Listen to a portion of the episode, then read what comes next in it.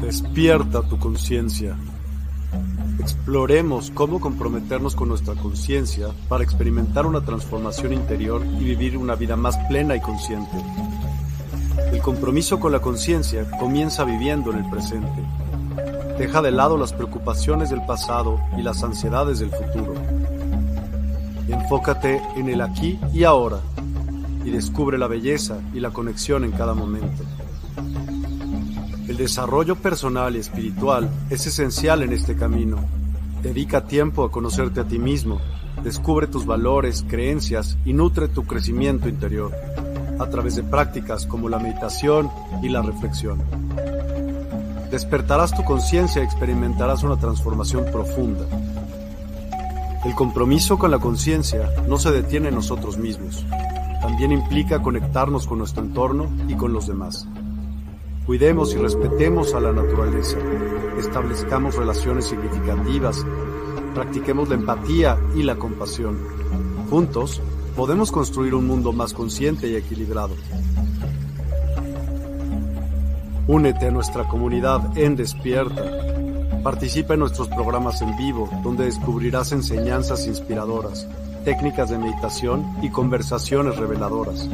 Síguenos en nuestras redes sociales para obtener contenido adicional y ser parte de nuestro movimiento de despertar de la conciencia. El compromiso con la conciencia es un viaje personal, pero juntos podemos construir una comunidad consciente y transformadora. Es hora de despertar tu conciencia y marcar la diferencia en tu vida y en el mundo. Despierta tu conciencia y únete a nosotros en este emocionante viaje de transformación.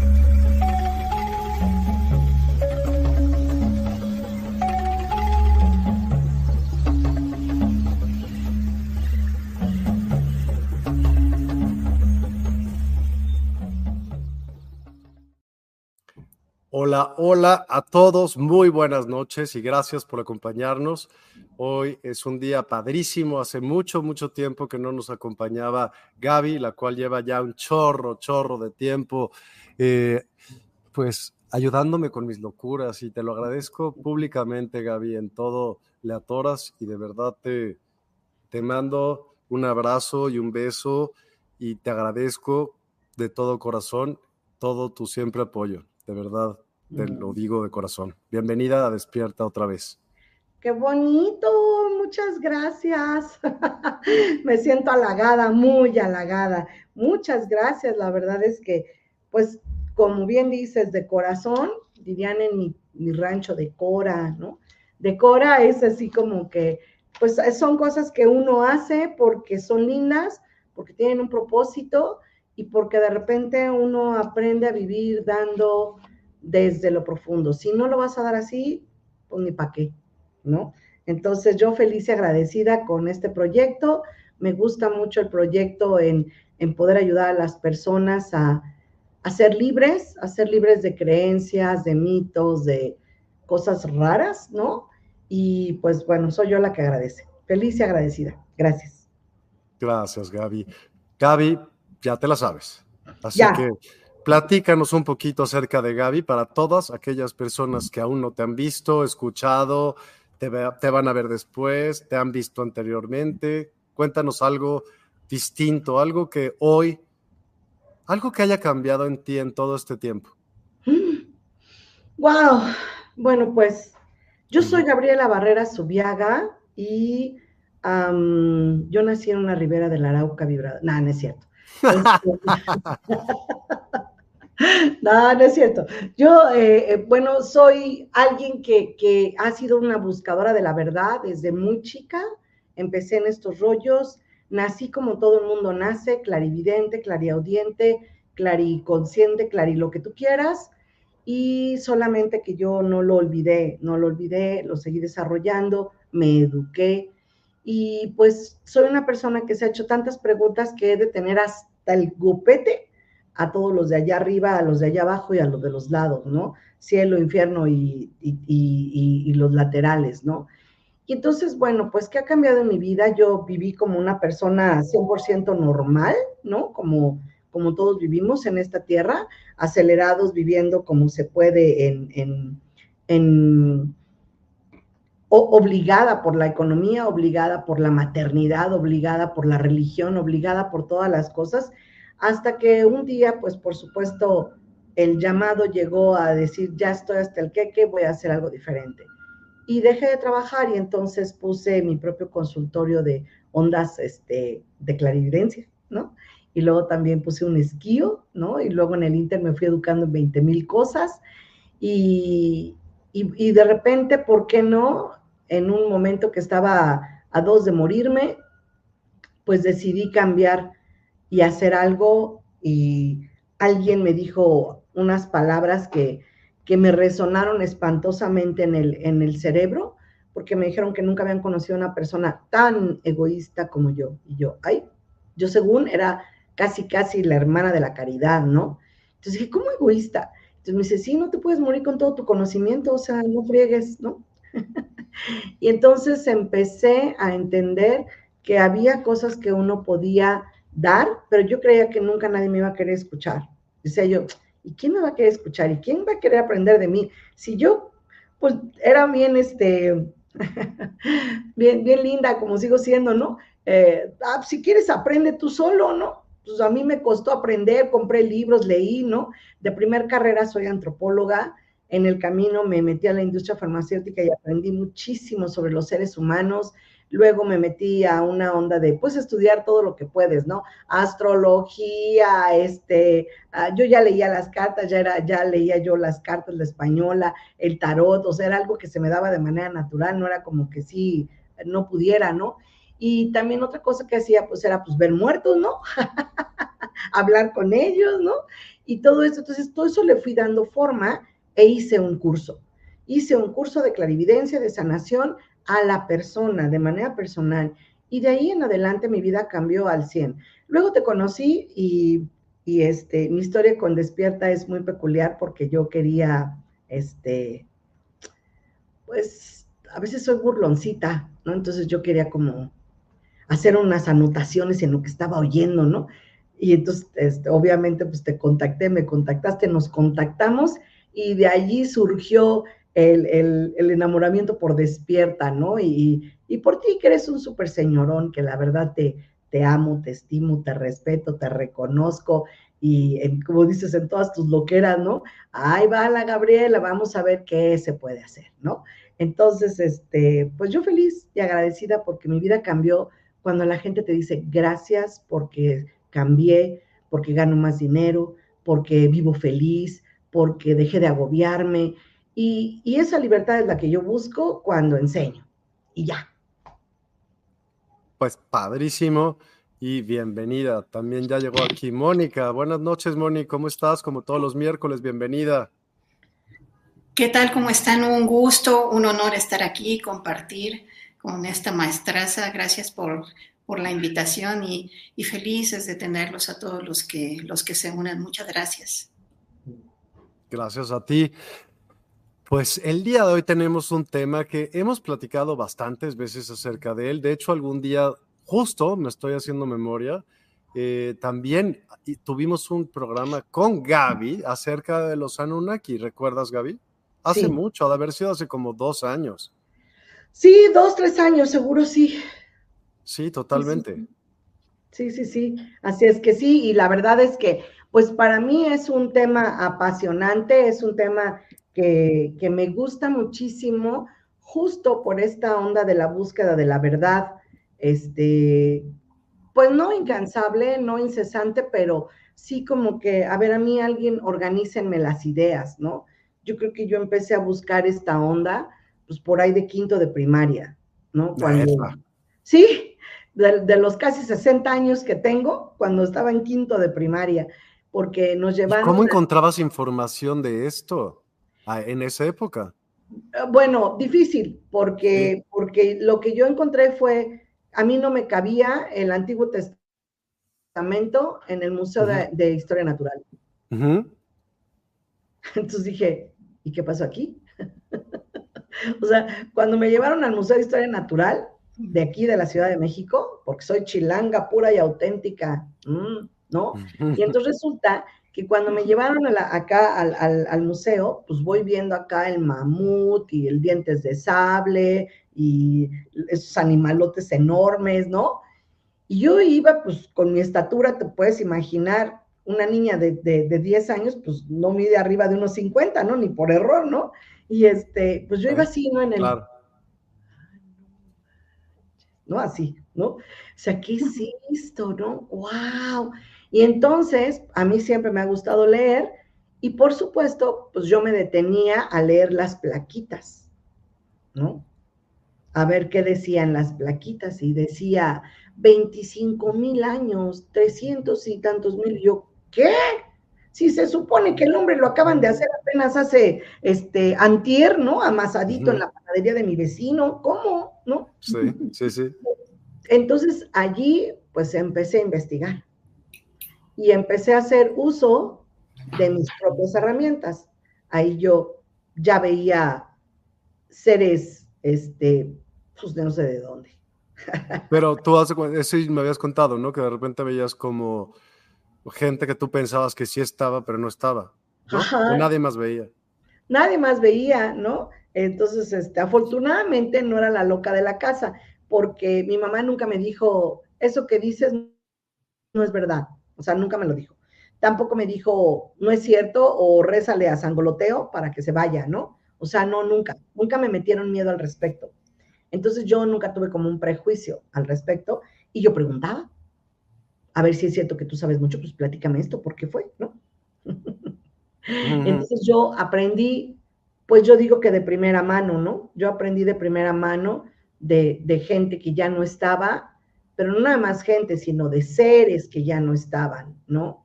Y muchas cosas, obvio, no me decían, porque tampoco ellos sabían.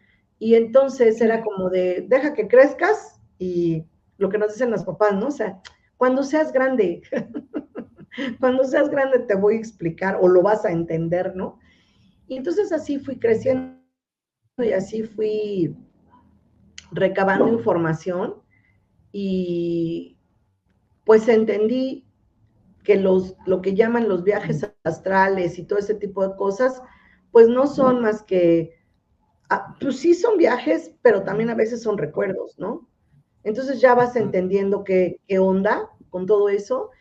Y cuando estudié antropología, ya a los 18 añitos, pues ya le fui como dando forma, ah, esto me cabe aquí, esto me cabe acá, esto es así, entendí, y entonces ya preguntaba más, o sea, con más claridad porque ahí ya conocí historia de China, historia de Sumeria, historia de, de, este, de Turquía, aún cuando yo no era historiadora, yo no estudié historia, yo estudié antropología. Hola guapas, señor Miguel, Ay, mira quién lo dice. Ok, entonces, este, esa fue como la, la parte en la que a mí me empezó como a disparar en el cerebro, a atreverme a preguntar, ¿no? Atreverme a saber, a preguntar y también atreverme a ser como castigada, ¿no?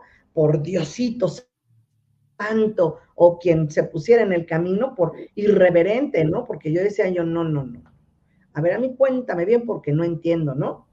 Y entonces, bueno, cuando empezó a destaparse esta onda, este, ah, este, ¿cómo se llama? Cuando empezó a destaparse esta onda ya a nivel como 100 siglos atrás, cuando se descubren que las pirámides, que las excavaciones, que el código Hammurabi, que todo ese tipo de cosas van cambiando Entonces, bueno, más tarde ya le fui dando forma y así me quedé. Ok. Y este tema de los Anunnaki, ¿en serio fue? O sea, tú lo empezaste a ver a los, ¿qué dijiste? ¿Cuántos años? Ah, no, a los 10 años no, no propiamente ah. Anunnakis, porque no había Anunnakis en el museo. No, no, no. Ya no me cupo la Biblia allí. Ya no me cupo la, la, la, este, ya no me cupo ahí la, o sea, obviamente a los 10 años tú ves a los fenicios, a los sumerios, pero pues solamente como comerciantes, ¿no? Sí y párale de contar, o sea, te enteras que hubieron unos pueblos que hacían este el comercio y que de los fenicios todo el mundo recordamos, eh, bueno, Moni tal vez es más joven que yo y tú definitivamente mucho más joven que yo, pero en la onda de los, de, los fenicios, pues aparecían ahí un barquito con un montón de remos, ¿no? Y con chinitos todos, y párale de contar, ¿no? Eso eran los fenicios, ¿no? Y que iban de la India aquí, que de acá allá, y la onda eran las especias, ¿no? Y ya, eso era lo único que podía yo saber a esa edad.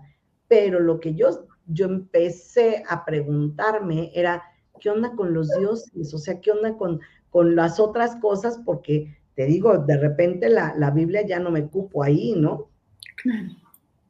Y tú eras, evidentemente, venías de una familia católica, obvio. Sí, sí, bueno, no, ni tan católica, pero en mi casa hay como que de chile de mole y de dulce, ¿no? O sea, mayormente, pues todo el mundo católico, apostólico y romano, ¿no? Pero mi familia se convirtió a, este, a la iglesia de Jesucristo de los santos de los últimos días. Hace, hace, ¿Qué es eso? Ándale, sabía que no ibas a saber. Gracias. Gracias. ¿Qué es? La iglesia de los mormones. Ah, ok. Eso sí sabía que se llamaba, pero no sabía el otro nombre. No sabíamos que era ACE. el nombre oficial no son mormones. Ellos no se llaman mormones. Ellos se llaman la Iglesia de Jesucristo de los Santos de los Últimos Días. Okay. Entonces, donde quiera que pases y que veas una capilla y que tenga al frente la iglesia de Jesucristo de los Santos de los últimos días, obviamente son mormones, ¿no? Esta onda de que ahora andas buscando algo en Google y te aparece un comercial en YouTube donde sé que dice, son buenos misioneros, la, la, la, son mormones, ¿no? Todos los chavitos que ves de, de blanco con, con camisa blanca, con pantalones negros y aquí traen un gafete que dice Elder fulanito, ah, bueno, esos son mormones pero el nombre oficial es la Iglesia de Jesucristo de los Santos de los Últimos Días. Claro, su libro, el libro que sería como su Biblia, porque es la, es una Biblia, de hecho, son treinta y tantos libros que están este, debidamente registrados. Esos libros son el, libro de Mormón. Entonces, ¿Y no usa ningún libro, algún libro en común de los 38? ¿Que si yo he leído? No, que si ellos usan algún libro en común con el catolicismo, por ejemplo. Ah, no, la Biblia, la Biblia. La Biblia. O sea, ellos tienen cuatro libros oficiales, cuatro libros oficiales. Tienen el libro de Mormón. Doctrina y Convenios, La Perla de Gran Precio y la Biblia, Antiguo y Nuevo Testamento. La Perla de nunca había oído. ¿De qué trata la Perla de Gran Precio? ¿Sí está buena? Pregúntame, pregúntame. Te estoy preguntando. la Perla de Gran Precio son como escrituras apartadas de los discursos oficiales de los profetas y que son como las claves para que tú tengas la vida eterna casi casi ganada, ¿no? Y Doctrina y Convenios también es la historia de ellos desde que salen de Estados Unidos, desde que José Smith se encuentra las planchas de oro, este, va al, al monte este, a orar, se le aparece Dios el Padre y Jesús y toda esta onda, y entonces este, toda esa historia viene como compendiada en doctrina y convenios. Y ya. Entonces, pero esos libros son de ellos, son canónicos de ellos, ¿no? Oye, hablando de los mormones, ¿qué tienen que ver los Anunnaki con los mormones? pues mucho, porque todo Cuéntame. tiene que ver con los Anunnakis y la religión que tú digas, ¿no? Ok, ok todo aquel que crea en un Dios tiene cabida en un Anunnaki. Punto. ¿No? Como le quieras llamar, él, Alá, Jehová, este, el que te guste, si cree alguien en un Dios, es buena plática de los mormones, dice Cristal Carrillo, ¿ok? Este, el, el, el, ¿cómo se llama? la cosa que te guste, si tú crees en un Dios, tienes que asociarlo con los Anunnakis, no hay manera. ¿no? No hay manera. ¿Por qué? ¿Por qué? Porque definitivamente son los, son los dioses que bajan a la tierra a crear a otro humano, ¿no? A crear a un humano, a un humano con las características que conoces en este proceso. Podríamos decir que en el proceso de la humanidad como tal, hay tres grandes grupos de humanos o humanoides, ¿no? Uno podrían ser la Emuria, dos podrían ser los Atlantes y tres, este cuerpecito sensacional, ¿no? dos ojos, una nariz, una boca, gargantas, dos piernas, dos brazos. Este modelo se llama Barbie 2023. Ah, no es cierto. Se llama, es el modelo adámico. Y este modelo adámico de Adam Kazmoon, ¿no? Bueno, ¿qué tiene que ver eso con los Anunnakis? Bueno, yo ya sabía que esto nos iba a hacer como, como, este, como dividiendo en más de una cosa, ¿no? Pero bueno, el modelo de Adam Kadmon tiene más o menos unos 9000 años y este modelo pertenece o es el grupo más reciente que se supone que tiene cabida, obviamente, con el diseño de los Anunnakis, ¿no? O sea, este diseñito se hizo gracias a, a ellos, ¿no? Y Adapa o Adam Kadmon, Adam Kadmon le llaman mucho los de la Academia de la Ciencia Futura, ¿no? Que es también un conocimiento bárbaro, ¿no? Hola. Entonces, este, y resulta que ah, el Adam Kadmon es este modelo que, es posterior al, al pues a la, Atlántida o a los Atlantes de, de este lado, y que por lo tanto tenemos como capacidades diferentes, nos quitaron, nos pusieron, nos hicieron, y lo que hicieron fue lo que ellos llamaban lulus, ¿no? Este, o sagigas, ¿no? Los de las cabezas negras. Y entonces, cuando piensas a lo mejor en una, en una onda mucho más milenaria, eh, sí, claro, entonces, cuando empiezas en una onda más milenaria, es el turno de esta población Anunnaki que le permiten hacer estos ajustes para poder crear a un, también se les llamaba Lulus, ¿no? Lulus, que son como obreros, como los trabajadores, ¿no? Y somos esta parte que desafortunadamente la orgía entre Adán y Eva Caín y Abel me la echaron abajo. ¿Por qué? Pues porque entonces no es verdad. y yo estaba bien emocionada de, ¿y cómo le hizo Adán y Eva? Pues cuántos hijitos tuvieron. Pues entonces, ¿cómo le hicieron, no? ¿Y quién contra quién se cruzó? ¿Y cómo es que la humanidad salió de ahí? Ah, pero cuando viene la onda de Caín, dices, en la torre. ¿Cómo que Caín tenía que ir al sur y que no se podía casar con ninguna? Porque entonces, ¿de dónde salieron esas? Y luego, ¿por qué eran negras, no? O sea, todo ese tipo de cosas, dices, ¿qué pasó? O sea, ya no me quedó claro. Y entonces Diosito le puso una marca a Caín para que nadie se casara con él. Pero ha de haber sido bien seductor porque agarró una sobrina, ¿no? Qué tranza. Pero ¿de dónde salió? ¿No? Entonces es donde dices, ¿qué onda con la endogamia? ¿No? Bueno, ¿cuántos años vivió Eva y Adán como para estar reproduciéndose como conejos? Y además no dice que tuviera de siete en siete, de diez en diez, ¿no? Sino decía, primero Caín, luego Abel, y obviamente en ese tiempo las mujeres no, no eran este, no eran reconocidas, ¿no? Pero seguramente hubo mujeres, ¿no? Seguramente. Creo que, bueno, pues por algo se habla de las doce familias de Israel, ¿no serían doce hijos? No, no, no, las doce tribus de Israel o las doce familias de Israel vienen muchísimo tiempo después, cuando se dividen los, los, este, el ah, Islam, o se, dividen las, las, dos familias justamente eh, por pues, por la aceleración de la mamá de, este muchacho, ¿no? ¿Cómo que la aceleración de la mamá de cuál muchacho? Pues porque las, las 12 tribus de Israel vienen muchísimo tiempo después, o sea, no, no, Adán y Eva. Perdón, dije una barbaridad, no me hagas caso.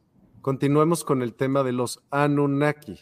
Te podría hacer un par de preguntas, a ver cómo me dices. ¿Cómo, o sea, según las tablas sumerias, ¿cuál es el origen de, estos Anunnaki? Ok, según las tablas sumerias, los Anunnakis viajan, son una raza que viaja en búsqueda de sustento y están en una nave que se llama Nibiru. Y mm. Nibiru. ¿Pero Nibiru no es un planeta? ¿No? Nibiru no es un planeta como tal, porque si fuera un planeta, ¿dónde está? ¿No? Pues el, famoso planeta X, ¿no? El famoso planeta X que, pues me encantaría que alguien dijera que realmente existe, ¿no? ¿Dónde está? Nibiru era una nave que pasaba entre Saturno y este, ¿cómo se llama el otro planeta?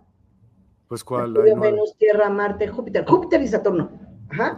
Entre Júpiter Júpiter y Saturno, que son el gran coloso y el, y el siguiente, eh, Saturno, Nibiru viaja por allí, es como un planeta ambulante, ¿no? Por ahí no me acuerdo quién fue de los, de los físicos que me han mandado, de repente me mandan ahí como, como este, como el meme, ¿no? Que dice la cara de Pontu Galileo Galilei, este, diciendo que Nibiru es un planeta y así. ¿Qué les pasa, no? O sea, obvio, ¿no? entonces, bueno, eh, y entonces estos cuates vienen en un, en un planeta, haz de cuenta, como el Enterprise, ¿no? De, de de Star Trek. De Star Trek, ¿no? entonces, vienen en un planeta y pasan por allí. La cosa, lo interesante son los tiempos. Se cree, está sacando números, que podría pasar cada entre 2600 y 3600 años de la Tierra que pasa la nave por allí. Y entonces, asociando aparentemente esa nave se convierte en lo que después dirían que sería la nave de los dioses. La Nueva Jerusalén. ¿Esa? Sion. Sion. Ok. ¿No? O Zeon.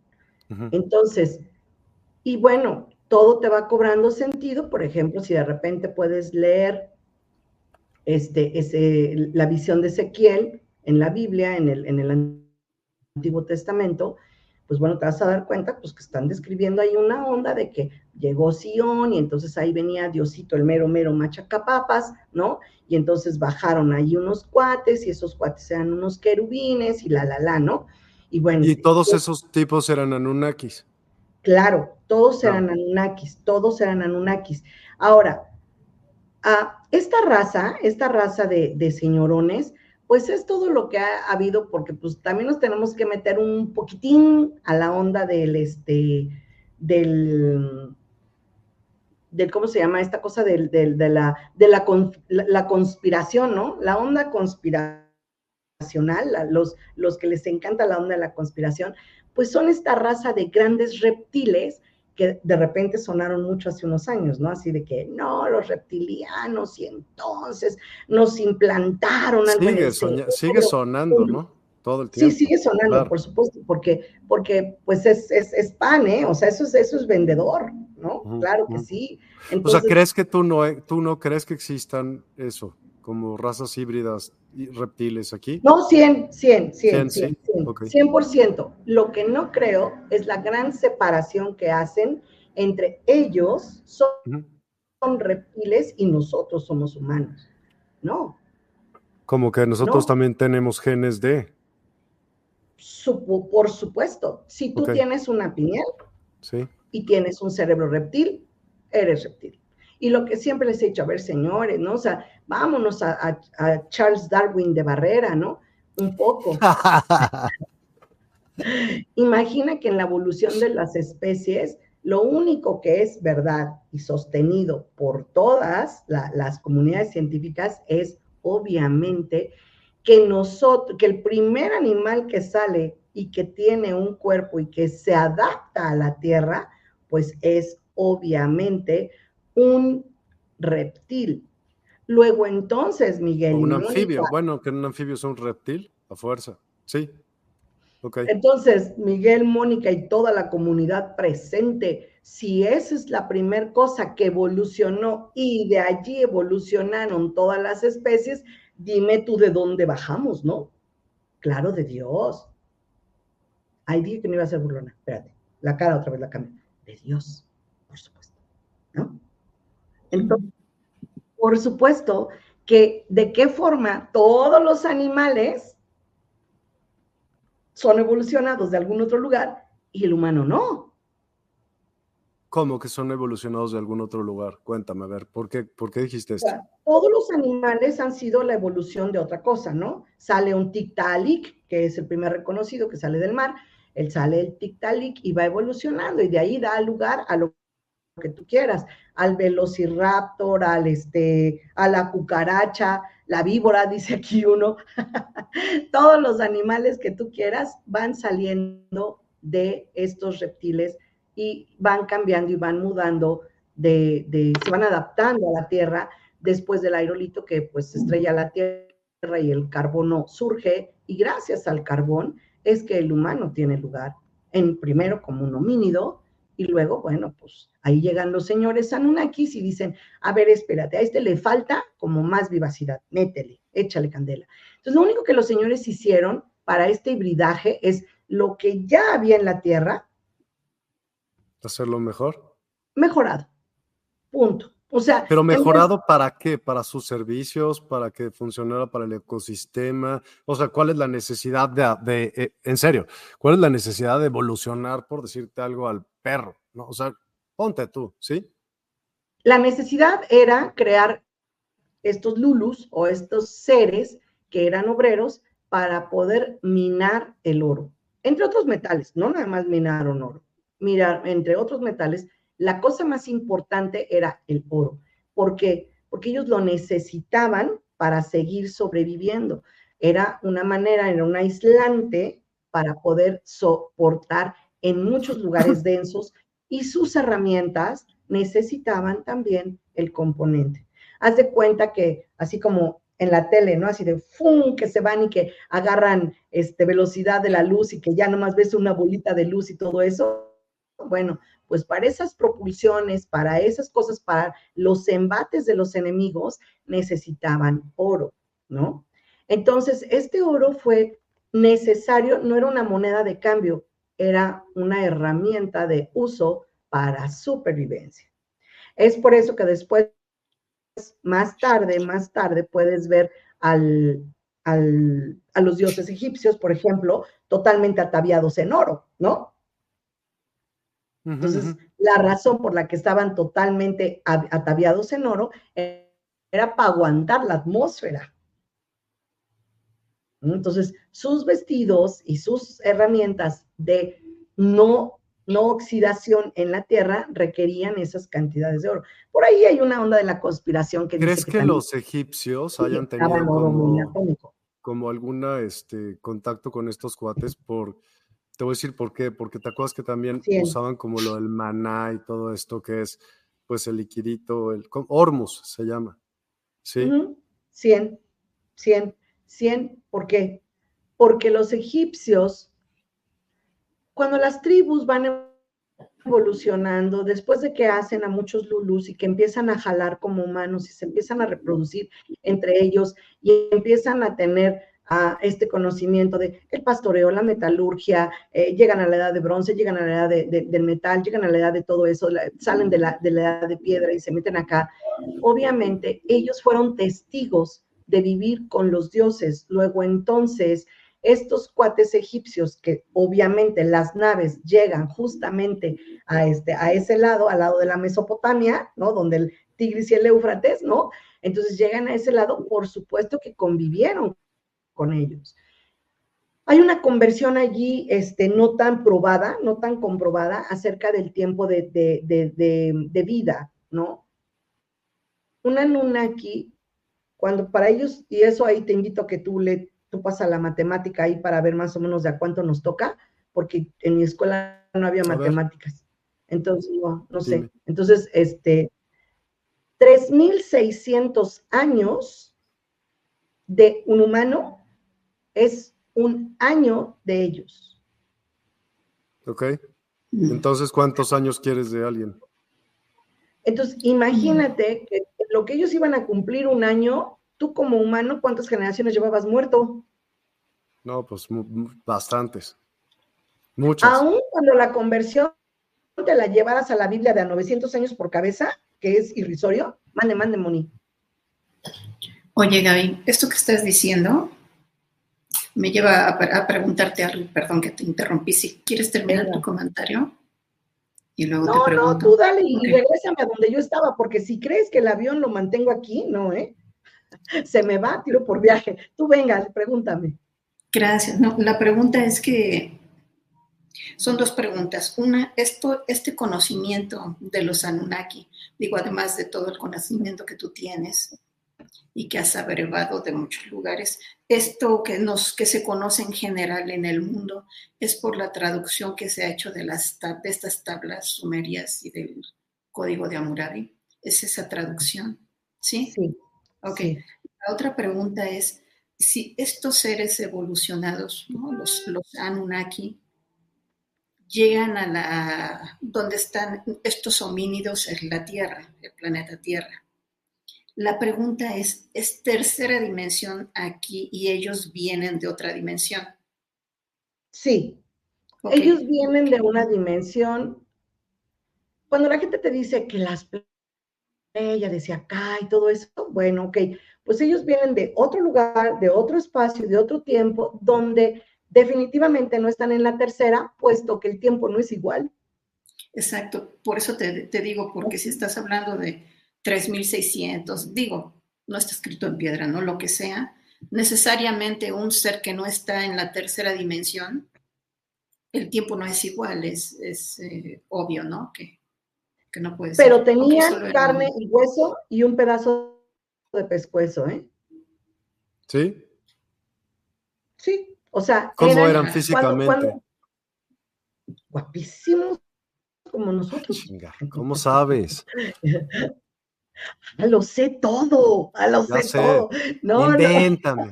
Invéntame. No, no, no. Bueno, cuando tú te apegas específico a la Biblia, a la onda del Génesis, traducción español, en las hebreas no son iguales, este, dice que nos hicieron a imagen y semejanza.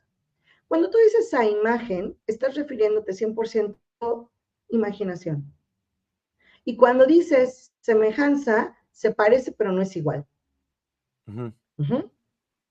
Entonces, si estamos hechos a imagen y semejanza, quiere decir que ellos en algún momento de su apariencia igual parecían humanos.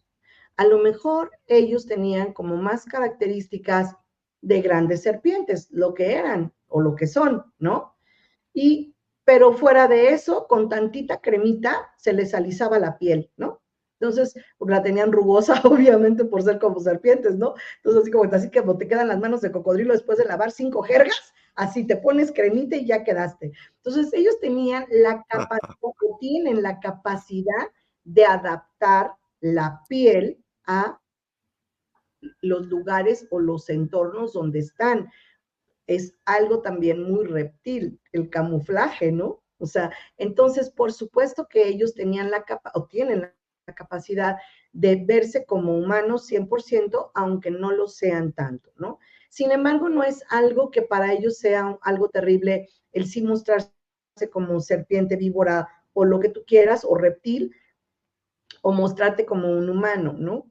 Entonces, ah, ellos 100% tienen una tecnología muchísimo más avanzada que nosotros. Tienen unas, unas capacidades bárbaras tanto en la ilusión como en la percepción, ¿no? Y quien no me crea, si quiero me crea, por ahí se habla mucho de la transfiguración de algunas personas en la Biblia, ¿no? Como de shape shifting, cambiar de forma, de cara y así. Sí. Entonces, y está escrito, yo no lo escribí. ¿De veras? ¿Como quién no se cuenta? Mismísimo Jesucín, el chuchito en Chihuahua. ¿Te cae? A ver, cuéntame.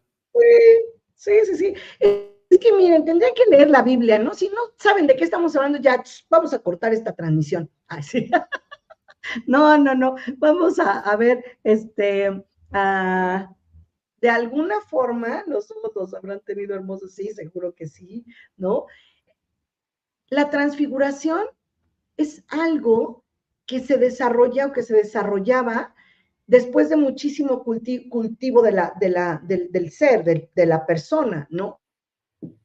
Entonces, esta transfiguración hay en la Biblia, no me crean, Nuevo Testamento, pueden encontrar cuando Jesús es llevado de, Pilatos a no sé dónde y de no sé dónde a no sé dónde más, a Capernaum y luego para Roma y luego se lo llevaron, hubo una transfiguración allí. Entonces, no se habla de la transfiguración. Hay otro momento en el monte del Getsemaní donde Pedro, este, Pablo y no sé quién más se quedaron bien jetones porque le dijeron, Jesucito en Chihuahua les dijo, ahorita vengo, ahorita voy a hablar con mi padre, ¿no? Y se va, tiqui, tiqui, tiqui, tiqui, y ahí se ponen, ¿no? ¿Quién sabe qué se dijeron? Porque pues nunca nos han hablado del discurso entre ellos dos, pero es ahí cuando dice, sí es posible que pase de mí esta copa, por favor, ¿no? Porque pues ya le estaba sudando todo, ¿no? Y entonces después se acuerda y dice, ay, no, perdón, perdón, pero que se haga tu voluntad, no la mía, ¿no? Entonces dice, ok, ahí. En ese momento, cuando él baja del monte del Getsemaní y regresa con los apóstoles que estaban bien jetones, los despierta y ellos dicen, perdónala, pero no te reconocimos. Tuvo otra transfiguración. Mm. Entonces, imagínate que tú, llegamos tú y yo al monte de Getsemaní, te dejo allá arriba y regresamos y tú traes el pelo chino y los ojos cafés y este, sin barba y acá y mides dos metros, pues sí diríamos, ¿qué, qué le pasó a Miguel? ¿Dónde lo dejaste, no? ¿Qué comiste? O, que Moni regresara ahí como la reina de Saba, ahí toda sabrosa. Imagínate, morenaza de fuego y acá, ¿no? Entonces, obviamente, hay cosas que damos por sentado y nos saltamos porque no nos atrevemos a preguntar. Porque a veces esta cosa que traemos en el ADN que dice temor a Dios, pareciera que nos dicen cero información, ¿no? cuando solamente tendríamos que traducir a lo mejor por respeto o permisión. ¿no? Pero, ok. Sara, wow, increíble, Gaby. Hoy estuve pensando en lo que estás diciendo y me fui al libro de Génesis, donde precisamente se me quedó fijo lo que estamos, de lo que estamos hechos, a imagen y semejanza de, y bueno, ahorita lo estás diciendo, y digo, qué guapos salimos y también bien inteligentes. Eso son mis Exacto, Sara. Tú sabes todo. Exacto, ¿no? Exacto, respeto, honra, temor, reverencia, dice por aquí este otro, ¿no? Entonces, y este temor, claro que está fundamentado en varios hechos, ¿no? O sea, como el diluvio, ¿te gusta? ¿No? O sea, por supuesto que hay un miedín, ¿no? Ahí yo también le tendría miedo si el Señor amanece enojado y me manda un diluvio, no, gracias, ¿no? Sí, pero es eso, híjole, perdón, eh, a lo mejor a alguien le molesta lo que digo, pero es parte de, este también adoctrinamiento, ¿no? De, hay también eh, teorías de que este, este diluvio fue por otro tipo de alineación de planetas, no una cuestión meramente religiosa, ¿no? Sí, pero se lo adjudicó Al Qaeda, o sea, se lo adjudicó Dios, ¿no? Eh, yo, sí, sí. No, soy responsable. Para abrir la mente, ¿no? no, pasó a juzgar. sí, eso. Digo, nosotros abramos la mente, por eso estamos platicando, ¿no? Sí, claro. Entonces, al final del día, este diluvio, que probablemente ni siquiera fue un diluvio, sino un encharcamiento, marca llorarás, como sucede en el periférico, o en este, o en, en, en Texcoco año con año, ¿no? O en Chalco, ¿no? O sea, fue realmente una inundación tremendísima que también seguramente llovió. Desafortunadamente para los incrédulos como yo, no podríamos decir 100% que no sucedió porque la historia lo registra. Justamente en las tablas sumerias y otras tablas, muchísimos años antes de lo que dice la Biblia. Miles de años antes. No ¿Cómo, influyeron los Anunnaki en las decisiones y eventos históricos? Hace cuenta, según las creencias sumerias. Según las creencias sumerias, ellos obviamente vienen y aportan esta onda del beneficio de tener un humano. ¿Por qué beneficio? Porque al final del día de ahí venimos todos, ¿no? Mm. O sea, nos guste o no, de ahí venimos todos. De los Anunnaki. De los Anunnaki, ¿no? Entonces, ¿había un homínido en la Tierra? Sí. Ellos pudieron hacer algo más, sí. Implantaron algún otro tipo de cosas como eh, la gente que se pelea porque nos quitaron los, los 10 este, cordones de ADN. De verdad están hablando en, en poca base porque definitivamente el homínido nunca fue creado como un humano primordial. Hay muy pocas informaciones acerca de los humanos primordiales. Entonces, yo otra vez me vuelvo a la parte de la historia y para mí yo lo valido por la historia, no por la creencia religiosa ni por la creencia personal, ¿no? Tiene que tener un sustento histórico, si no lo tiene, estamos hablando en la nada, ¿no? Entonces, bueno, si ellos dicen que ellos tienen una información más o menos seis mil años antes de cualquier otra civilización, quiere decir, ellos, no, no hay una historia previa a la Sumeria, desafortunadamente comprobada. Entonces, lo que ellos digan seguramente es verdad. Y luego de ahí nos podemos saltar a los indios o hindúes o como les quieran llamar, pero realmente son indios, donde también tienen su historia con Krishna, con, con Ganesh y con todo eso, que si las compaginamos, vamos a encontrar así como un súper, súper engranaje en cuanto a los dioses. Si nos vamos a los dioses este, egipcios y por, egipcios, griegos y, romanos, vamos a encontrar que obviamente también allí tenemos otro engranaje. No son sus dioses, no nada más es acadios, no nada más es babilonios, no nada más son, son sumerios, son los primeros que empiezan a escribir. Y con eso ya nos la mataron a todos, porque registros históricos no existen anteriores a Sumeria. Claro, podríamos decir Gobekli Tepe, Turquía, ¿no? Que acaban de encontrar algunas, cosas que, bueno, dicen, se datan incluso seis mil años antes que el mismo Egipto. Entonces ahí le van a dar en la torre a Egipto, porque entonces ni siquiera la época tinita de, Egipto va a ser tan importante. Tinita tradúzcase por clásica. O sea, entonces, la época tinita no tiene más historia que los sumerios ni nosotros los mexicanos. A mí me encanta la mexicanidad, digo, véanme, ¿no? O sea, mi blusa acá, mexicana, mexicanos al grito de guerra, ¿no? Yo, pero no puedo dejar de un lado que por supuesto nosotros no tenemos esa historia porque somos un humano este, tardío, o sea, somos un humano eh, temprano, si tú quieres, ahora, ¿no? Y, y, y afortunadamente, pues somos hijos de la nueva batalla en contra de ellos, que eran los hijos de la muy batalla, ¿no? Claro, en el supuesto de que toda la vida hayamos reencarnado como mexicanos o que hayamos sido mexicanos, porque si no es así, obviamente tenemos historia en otros lugares, ¿no? Sí. Oye, Gaby, estos seres ultraterrestres, estos Anunnaki, que vienen a la, a la tercera dimensión, a esta, a, esta, a esta tierra y tomarán especímenes humanos, estos homínidos, los ponen a su servicio, les enseñan ¿no? cosas, trabajar, etcétera.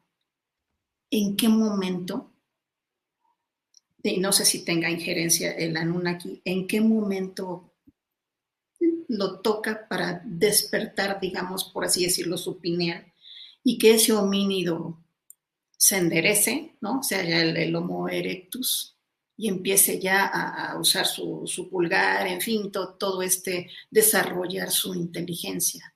¿Tiene que ver el Anunnaki en eso? Mucho también, gracias, Moni. Fíjate, te cuento. Ellos son una raza y una especie guerrera, ¿sale? Ellos son una especie que llega a la Tierra y es una, es una raza guerrera.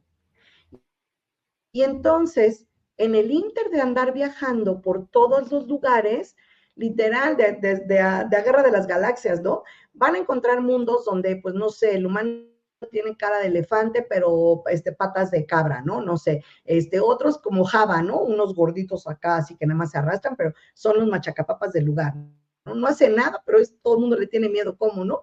Este, y así. Entonces, de donde quiera que ellos andan, andan recogiendo ADN. La gente que cree en los registros akáshicos, bueno, pues ahí te la platico, más bien que nos expliquen, ¿no? ¿Dónde están y qué son? Los que ya vieron Soul, ¿dónde está, no? Este, entonces, ellos andaban recogiendo ADN de donde quiera que anduvieran. Eso mucho lo hicieron los Ishishis o los Watchers o los Ichichis. O sea, este, este tipo de, extraterrestre que es chiquito, enanito. Bueno, no tan enanito, el típico que tiene como unos ojotes así, como si trajera gogles, ¿no? Ahí sí me parezco, ya me vi. sí Entonces, esos, ellos son los recolectores. Ellos van una onda chupacabras, ¿no? O sea, que, que, llegaban y bajaban y sacaban ADN del animalito y todo y se lo llevan. O esos que te dicen que son los, los verdes o los grises, ellos y van recopilando el ADN. Entonces, en el Inter, claro, no lo sabemos porque no estuvimos allí o, estábamos muy chiquitos o muy borrachos, pero no estuvimos ahí, neta, cuando estaban haciendo el hibridaje, justamente, ¿no?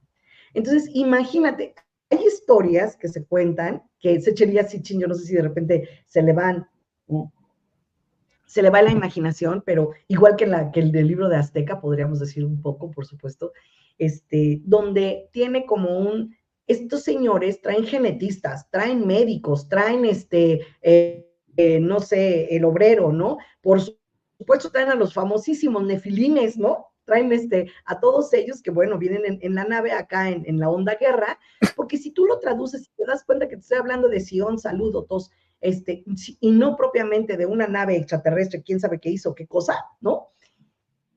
Bajan y empiezan a hacer el hibridaje y empiezan a hacer ensayos y más ensayos, y entonces meten ADN de muchas otras especies que ya funcionan en otros mundos, ¿no? Y entonces pueden crear a lo mejor un humano temprano, un, humano primordial que se desplaza, que tiene telequinesis, que tiene acá. Por eso de repente podríamos eh, ah, discutir un poco o, quedar en entredicho un poco con aquellos que dicen que, nos quitaron digo, las, las 10 hélices de ADN, ¿no? Compruébame. O sea, el ADN basura no propiamente es basura, se sabe que tiene información, pero no es como que nosotros trajéramos eso, sino el hibridaje permite que algunos codoncillos se metieran por allí y que aparentemente algunos tuviéramos que ver con esto. Entonces, en ese hibridaje, Moni, lo que hacen es decir, ¿qué funciona?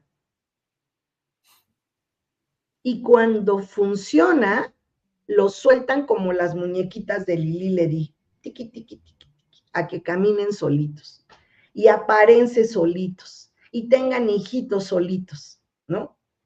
Y el adoctrinamiento consistió en decir, pero yo soy Dios y me temerás por siempre.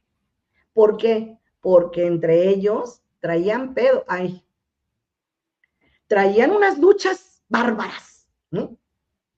Entonces, como entre ellos se bronqueaban, entre, o sea, es una familia que traen unas broncas y unos arquetipos tremendos y que nosotros heredamos esos arquetipos también, ¿no? Porque en la onda del hibridaje de repente no les daba tiempo para poder crear algo, por así decir, perfecto, ¿no? Y, y es cuando de repente la gente que saca la espiritualidad con patas total y wow, y que te dicen, es que somos perfectos. Yo, perdón, pregúntaselo a la diabetes, a la hipertensión, al lupus eritomatoso sistémico, al papiloma humano, ¿no? O sea, pregúntaselo a ellos si somos perfectos o no, ¿no? Al cáncer, muy bonito, ¿no? Entonces, bueno, en esta mezcla y en este hibridaje, por supuesto, que toman lo que mejor funciona, no importa que no dure mucho, de todas maneras no duramos nada para ellos, ¿no? Pero no duramos nada, imagínate 3.600 contra, contra uno, Claro. Oye, ¿y hay alguna evidencia o teoría que sugiera que los Anunnakis poseían tecnología avanzada hoy? Sí. Sí, Pirámides de Giza, Gobleki Tepe, ¿no? Dime cómo chingüetes metieron las piedras hasta allá arriba, ¿no? Yo creo que por sonido. La isla de Pascua, ¿eh? Yo creo que por sonido, o sea, por vibraciones, hacer levitación por sonido. hay teorías, hay teorías muy interesantes acerca de la, vibración, de la vibración, acerca de que hacían levitar las cosas, ¿no? Y ahí los tenías en el y moles las ponían, ¿no? La vibración funciona que en las, en las, en las, este, en las paredes de Jericó, por supuesto que las tiraron a trompetazos, ¿no? y a cánticos, por ejemplo. Oye, Gaby, ¿se sabe dónde están ahora los Anunnaki? ¿Se sabe dónde están? En Ibiru. En Ibiru, en su... Es una nave, es una, nodriza, ¿no? Sí, andan en el rondín. Yo, neta, el día que regresen me voy a dar por enferma.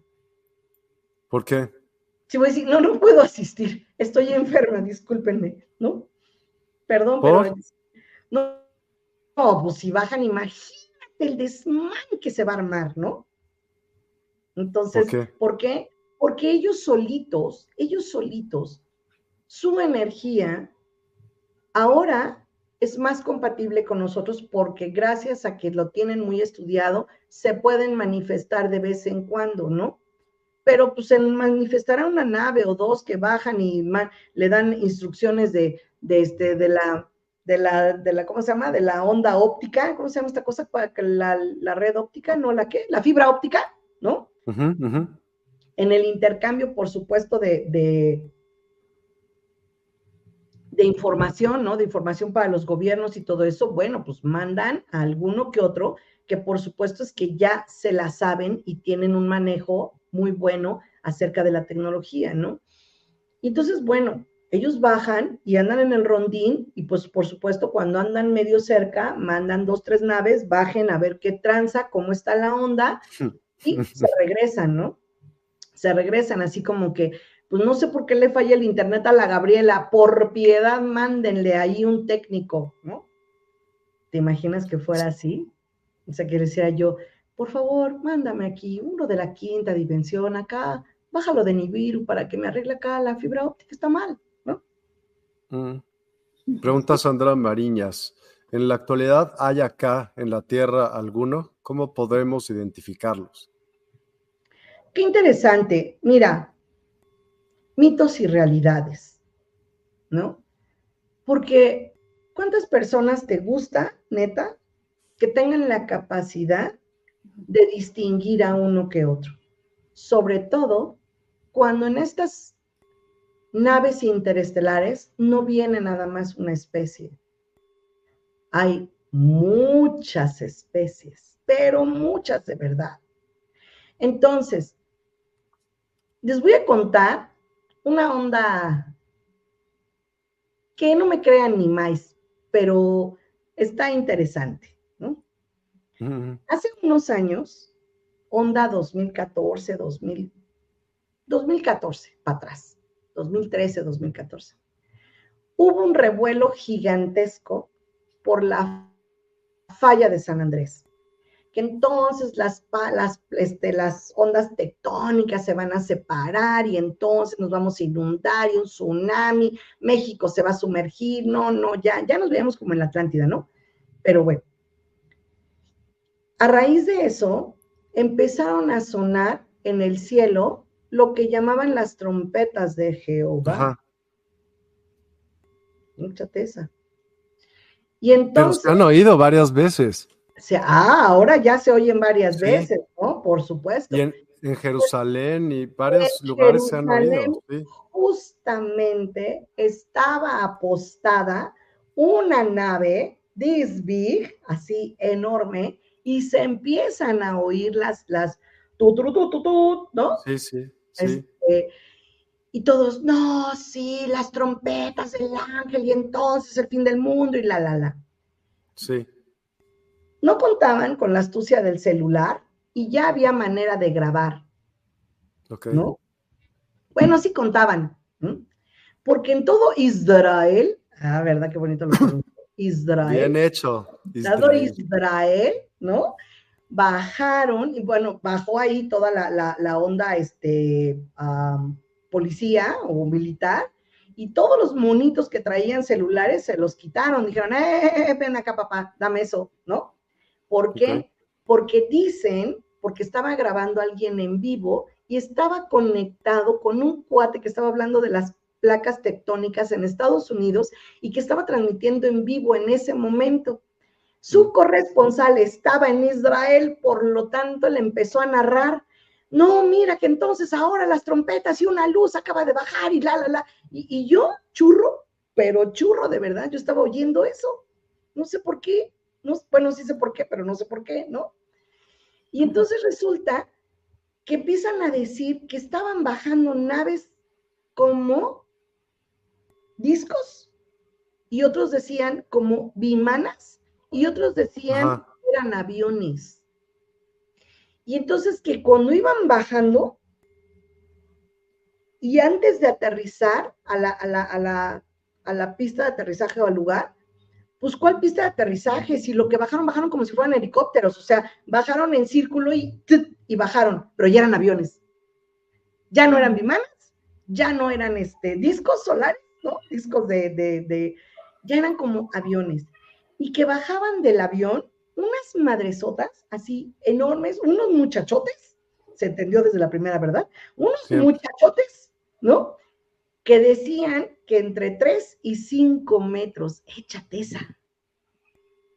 Y que a medida que iban bajando de las escaleras del avión, iban bajando la estatura. y entonces cuando llegaron a, nivel del piso, ya medían lo normal, 1,90, 1,80, ¿no? Estaban grandotes. Y lo que me encantó, me encantó, me encantó de ese relato era que ya venían con traje y toda la cosa, ¿no? Ya eran como los hombres de negro, ¿no? Entonces, obviamente, por supuesto que quitan, quitan este, la comunicación, la interpretación, el todo eso, pero pues este cuate ya había hablado, ya que, ¿no? Y entonces, bueno, al final de todo esto, llegaron, no sé, el ejército, la policía, el tipo de, comunicación que tuvieran allá, no sé cómo, se llamen, ¿no? Y, este, y se los llevaron y ya, ¿no? O sea, como que, ah, bienvenido, chavo, pásale por acá, ¿no? Te estábamos esperando y, y colorín colorado, este cuento se ha acabado. Entonces, interesante porque te puedes dar cuenta que ellos vienen muy seguido y tú nunca te vas a dar cuenta. Y si llegan al área 51, tampoco te vas a dar cuenta. No. Y si llegan con Putin de barrera, tampoco te vas a dar cuenta. ¿No? Sí. ¿Cómo? Digo, necesitaríamos estar allí de primera mano, ¿no? Pero lo que me encanta es que los gobiernos hoy, sobre todo, podríamos decir que el gobierno ruso, ya no niega tener trato o tener eh, alineaciones con ellos directamente, ¿no? Como tampoco ya lo está negando Estados Unidos, que antes se la Yo creo que es una distracción totalmente, la verdad. Eso que estamos viendo de la NASA, eso, eso es mi opinión, ¿eh? Mi opinión. Creo que es totalmente una distracción, totalmente. Es para, voltea para allá, güey, para que veas cómo no hacemos esto. Sí, claro. Incluso si tú te puedes dar cuenta que puedes buscar películas acá como la onda de, de una película muy, muy, muy famosa, muy sonada, que ahí fue como un boom impresionante de, de de, bruma, ¿no? De, niebla de conocimiento, con, ah, ¿cómo se llamó? El quinto elemento, no, el quinto contacto, el cuarto contacto, quinto contacto, o un contacto, no sé qué número. Y este, contactos del tercer tipo o algo así se llamaba. No, no esos encuentros cercanos de tercer tipo ah, es una belleza. Encuentros cercanos del tercer tipo es como bien bonito. Es como E.T. y todas esas. No, no, no. Esta fue con ah. Mila Jojovich, este, una actriz lindísima. Sí. Esperen, déjenme abrirle a mi, a mi muchacha, que ya llegó. Ya llegó. Adelante, por favor. es mi gata. Ah, que fue al pastoreo y regresa. Entonces, este, en esta película que es de abducciones, medio la recuerdan o no, no, bueno, fue con Mila Jovovich. No, caray. Y, y esta película es como, como, fue como una, una imagen tremenda de qué es lo que sucede con la gente que te abduce. Y estaban haciendo con el tecolote y con las abducciones, ¿no? Entonces, bueno, ahí, bueno, pues, quinto elemento con Bruce Willis. No, quinto elemento es de este. Sí sale Mila Jojovic. ¿Eh? Sí sale Mila Jojovic en esa película del quinto elemento también, ¿no? Sí, pero la del quinto elemento está muy padre porque ella eh, también es una onda interestelar y el quinto elemento es el amor, ¿no? Y es como todo esto. No, esta otra que te digo es este, es de abducciones y de lo que se trata es de un, ensayo. El cuarto contacto. Cuarto contacto. Gracias, Ulises. Gracias, Ulises, gracias. Sí, gracias, Ulises. Es que hay un montón de alumnos míos aquí, ve el hacer eso, dice, así nos da la clase esa Gabriela Barrera Subiaga, te surgen más dudas. ¿No? Entonces, este, gracias, Uli. Entonces, sí, el cuarto contacto. Y entonces, bueno, lo que, lo que trata esta, esta película es de la onda mala onda de los extraterrestres. Obviamente, pues para infundir más miedo, ¿no? Porque no nada más hacen eso, también traen tecnología para la medicina, también traen tecnología para los celulares, también traen la tecnología para, para, para más enfermedades. O sea, lo que tú quieras lo traen, ¿no? Llévelo, llévelo barato. Lo que usted pida, ellos lo tienen. ¿Por qué? Porque imagina que si ellos nos crearon, por supuesto, ¿cuántos años nos llevan de ventaja? Es más, aunque nosotros tratáramos de sacar el, el cubo Rubik, ellos ya lo tenían hace millones de años, ¿no? Sí. Entonces, Margarita, hola. Entonces resulta que, ah, mira, dice película cuarto contacto con Jodie Foster. Ah, mira, Daniel, gracias. Yo estaba bien equivocada, pensaba que era este Mila Jokovic, no sé. Entonces, bueno, pues resulta que... No, es no dijo eso, dijo contacto, el contact. Esa no es la misma que el cuarto contacto. Bueno, si es que yo no conozco la, la de Ah, la de, la de la película de contacto solita, sí es cierto, es con Jodie Foster. Eso, esa es otra, esa es otra, Daniel. Sí. Cuarto contacto está bien. Ok, listo. Entonces, los señores lo único que hicieron fue crear este equipo que traemos nosotros, ¿no? Este equipo. Dos ojos, dos manos, dos piernas, este ADN, estas cosas. Y este panteón sumerio, pues afortunadamente está datado. Si no estuviera datado, todos podríamos decir que esto es una charada gigantesca.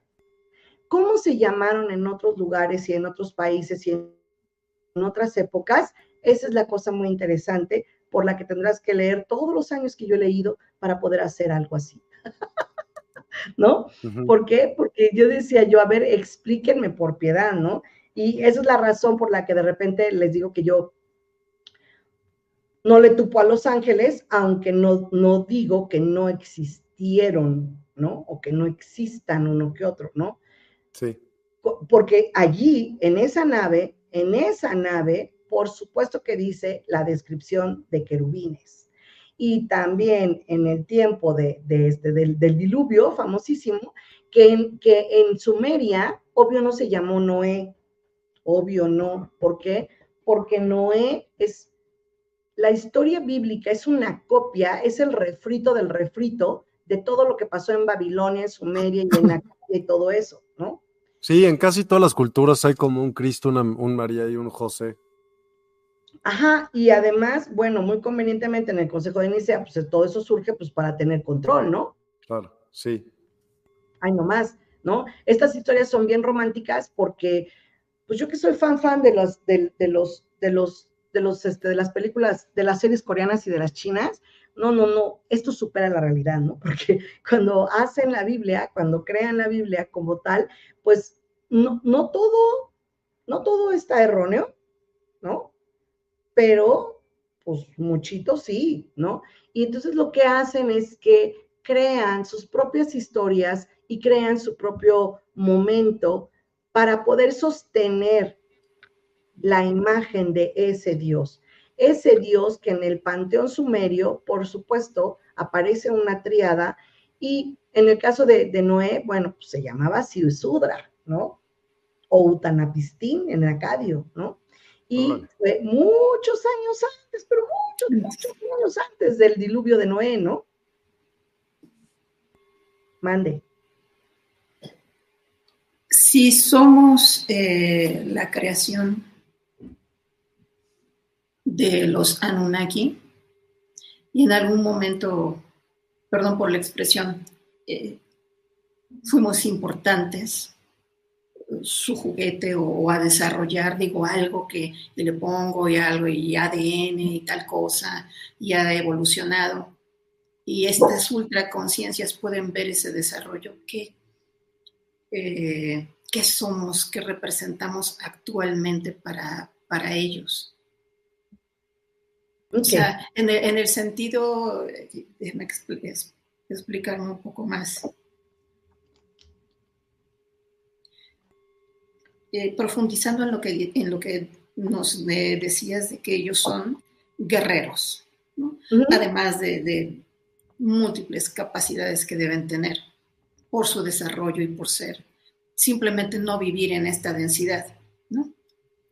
Bien, tampoco estoy demeritando al ser humano, por favor, no. Pido disculpas si alguien lo piensa así. Solamente que llama la atención, ¿no? un desarrollo muy importante de ellos y, bueno, vienen, sí, despiertan la conciencia del ser humano, tenemos desarrollo, pero si andan por ahí en su nodriza, seguramente o posiblemente estarán viendo otras especies o alguien más de, a ver, estos están singulares, ¿qué, qué podemos obtener de ellos? ¿Cómo les podemos ayudar? En fin, ¿no? porque esto es eh, constante, una constante evolución. Entonces la pregunta redondeando es, eh, como seres humanos en, la actualidad, ¿cómo nos verán? ¿Qué sabes? ¿Qué te llega? ¿Te gustan sus mascotas? Vaya, desde el inicio eh, tomaron, ¿no? fueron tomando de nosotros y sí, sí, sí, o sea, Pero ahora Hubo, hubo una genetista que está fechada y está datada, por supuesto, en, los anales, que se llamaba Ninjursag. Y entonces Ninjursag era la genetista que venía en esa, en esa, en esa avanzada, ¿no? En esa nave. Y entonces ellos obviamente nos agarran cariñito, pero como tu mascota, ¿no? O sea, es como, ay, mira lo que bonito, mira cómo brinca, mira cómo hace, mira, hace ojitos, qué bonito, ¿no? Y entonces, bueno, nos convertimos en algo así como que es como si tú ves a tu gato, ¿no? Que está retosando y está jugando, o como brinca, cuando es bebé, como brinca así, y tú, ay, qué bonito, ¿no? Entonces, literal, ellos tenían como esta parte de enamoramiento hacia el humano, más no el apego al humano. Eso. ¿No? O sea, somos importantes para ellos, sí, porque somos Lulus, ya lo puso por ahí este Ulises. ¿Por qué? Porque somos sus Lulus, somos sus trabajadores. Somos este grupo trabajador que va a traer. Gaby, ¿nos puedes compartir el Consejo Intergaláctico? sí. Ahí les voy a poner, les voy a hacer un link para que les escriban a los del Consejo Intergaláctico de una vez, ¿no? El Consejo Intergaláctico obviamente está compuesto no nada más de anunas, está compuesto de otras muchas especies, que es como un tipo ONU, que están como eh, viendo que este, tenemos lo más delicioso, las emociones, claro. Entonces, tenemos la, parte del Consejo Intergaláctico está velando porque la interferencia se detenga de manera indiscriminada. Indiscriminada. Entonces, esa malla de la que todo el mundo habla, que afuera del planeta hay una malla que está cuadriculada y, entonces no podemos salir y la, la, la, la, la, la. Ah, bueno, esa malla está hecha para que se retengan las bases originales y que dejen de estar interfiriendo y permitan que el humano evolucione. Hay algo que arriba está muy castigado, que es la interferencia. La no interferencia es una ley, por lo tanto, el Consejo Intergaláctico lo que hace es regular que eso deje de suceder en la magnitud que sucedió. Como haber agarrado un primate, haber agarrado unas diosas, darle, darle, darle, darle, darle y estar haciendo como, como muchas cosas en serie, ¿no? Porque tuvieron que agarrar en el hibridaje mujeres este, o hembras eh, anunnakis con homínidos de la Tierra para poder reproducir rápido. Y dice que tenían de siete en siete, de siete en siete, hasta que dijeron, no, no, no, ya ahí nos vemos, ya nos cansamos, ya no vamos a dar a luz a tu choricero de chiquillos, ¿no? Entonces, digo, lo soltaron cuando vieron que ya el gen no, no, en el hibridaje estaba bueno, lo sueltan y los dejan que se reproduzcan ellos mismos. Por eso hay un salto cuántico entre el neardental, el sapiens y el sapiens sapiens, ¿no? Mm. Pero bueno. Te voy a hacer una pregunta que, es, que está interesante. Sí. ¿Cómo se relaciona eh, los Anunnaki con las creencias espirituales religiosas modernas? Siendo dioses. Siendo dioses. Ellos siguen siendo Dios. Por lo tanto, pero ya ellos los crea otra creación, evidentemente. Ah, sí, claro.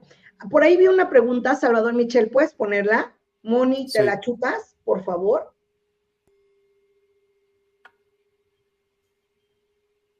Salvador Michel, si los Anunnakis diseñaron este cuerpo humano, ¿también integraron los cuerpos energéticos? La respuesta es no. ¿No? No. Entonces, muy buena su pregunta, muy, muy buena su pregunta, porque definitivamente ellos son los creadores de los cuerpos. no son los creadores de las almas. Como cuerpo, nosotros seguimos apuntando al cielo pensando en que ellos son dioses. Bueno, los que creen en un dios, ¿no? Para mí, son los señores Anunnakis, nada más, ¿no? Entonces, cuesta mucho trabajo, sí, porque traemos en el ADN pegado que tenemos que tener un respeto a Diosito, ¿no? Que Diosito existe, que hay una, un creador guau, bárbaro por ahí, que además es re bueno, uy, re bueno, pues chécate la historia, ¿no? Para que digas de que si es bueno o no, ¿no? Sí. Entonces, pero obviamente ¿Cuántas generaciones, Miguel y Moni, saquen calculadoras, chavos del, del, panel, los que están aquí presentes, que tengan aquí una, computadora? Por favor, ¿cuántas generaciones te gusta a un orden de 150 años? En más o menos, ¿qué te gusta? 10 mil años. Y creo que mucho más, Gaby. No, no, no, vámonos 10 mil cuando ellos aparecen. Un millón y medio. No, no, no, de a 150 años, divídelo entre 150 años. Ah, cientos, o sea, 10 mil, 10 mil. 10 mil años que hayan pasado, 9 mil años que hayan pasado y que tengamos un rango de vida de 150 años o de reencarnación. 66.6666666. Listo. Quiere decir que por 66 generaciones de cada uno de nosotros hemos aprendido de primera mano que estos cabrones nos pueden matar. Ay, perdón, que los dioses tienen el poder de acabar con nosotros. Y que si no los respetamos, y que si no nos, nos alineamos, y que si les hablamos feito, nos van a fregar. Entonces, imagina el miedo, no creas en otras vidas, cree en el ADN. Con el ADN nos matan, porque en tu ADN viene ese miedo que tuvo tu abuelo y tu bisabuelo y tu tatarabuelo y 66 generaciones arriba, contando por 150 nomás, ¿no? Entonces lo traes en el ADN, ¿no? Hay un audio que también dice, defendámonos de los dioses, de Salvador Freixedo. Ah, claro, Salvador Freixedo, pues obviamente es, es una eminencia, mi querida Salmar, ¿no? Una eminencia, porque él y otros muchos se han dedicado a desmitificar a los dioses, cosa que es muy correcto para mí, porque si tú quieres liberarte necesitas desmitificar algo, ¿no? No puedes tener liberación si sigues creyendo que te van a dañar, que te van a hacer algo, aunque ahora, inteligentemente, la mercadotecnia de la religión se ha postrado hacia la parte de Dios es todo amor. ¿No? Y no es así no es así, sigue habiendo restricción, ¿no?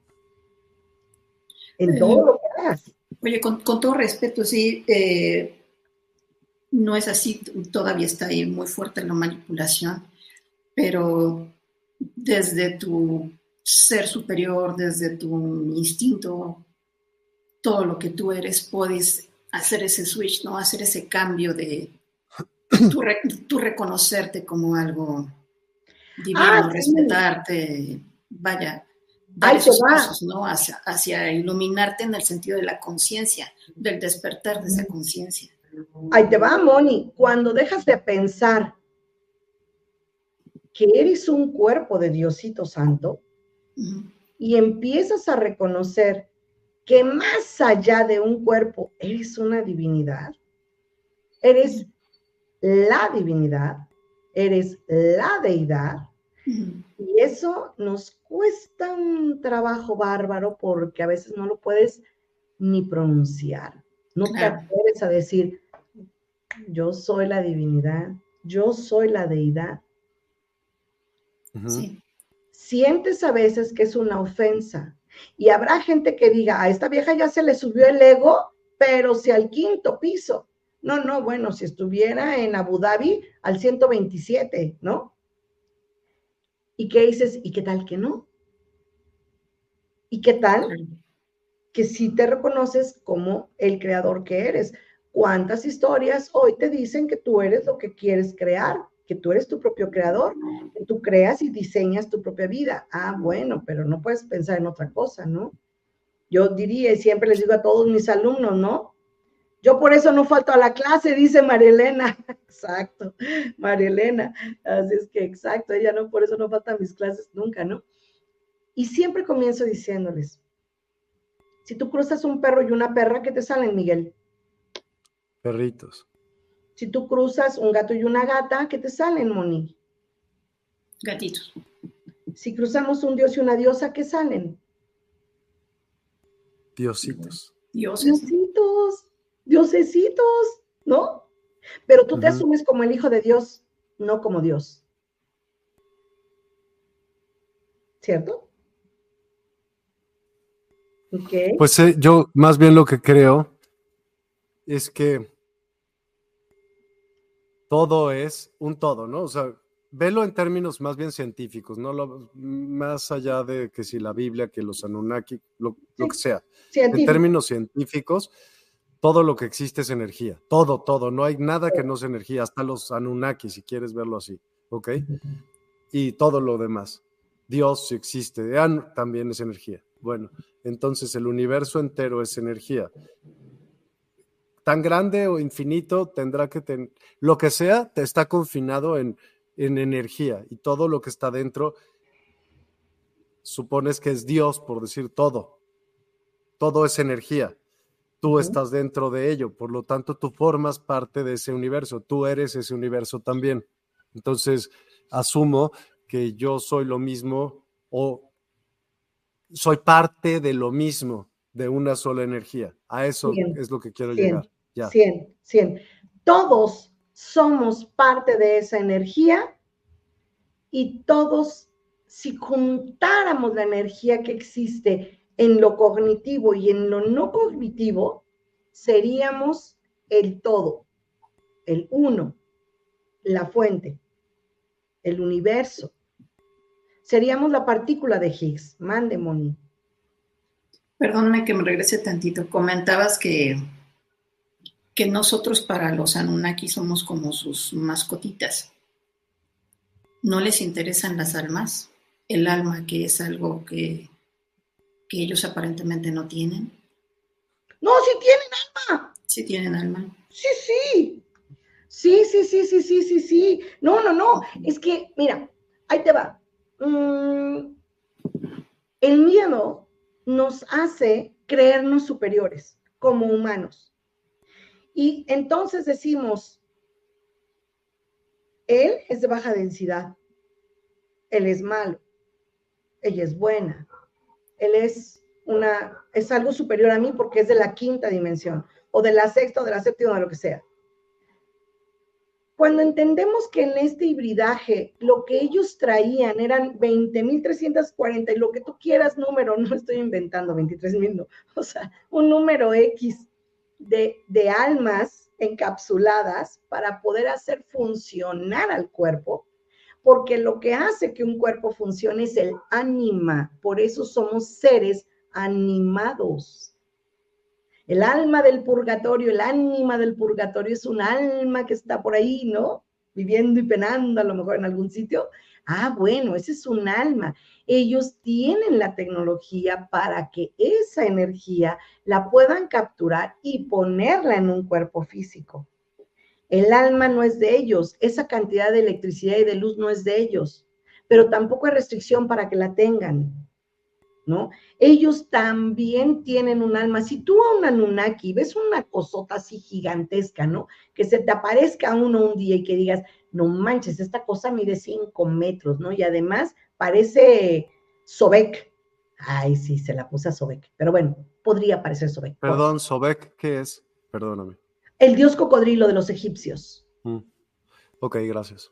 Entonces, imagínate que se te aparece, ¿no? Le reza así, gran Sobek, por favor, dame abundancia económica, dame placeres, dame, dame, dame. Madre se te aparece, ¿no? El Sobek.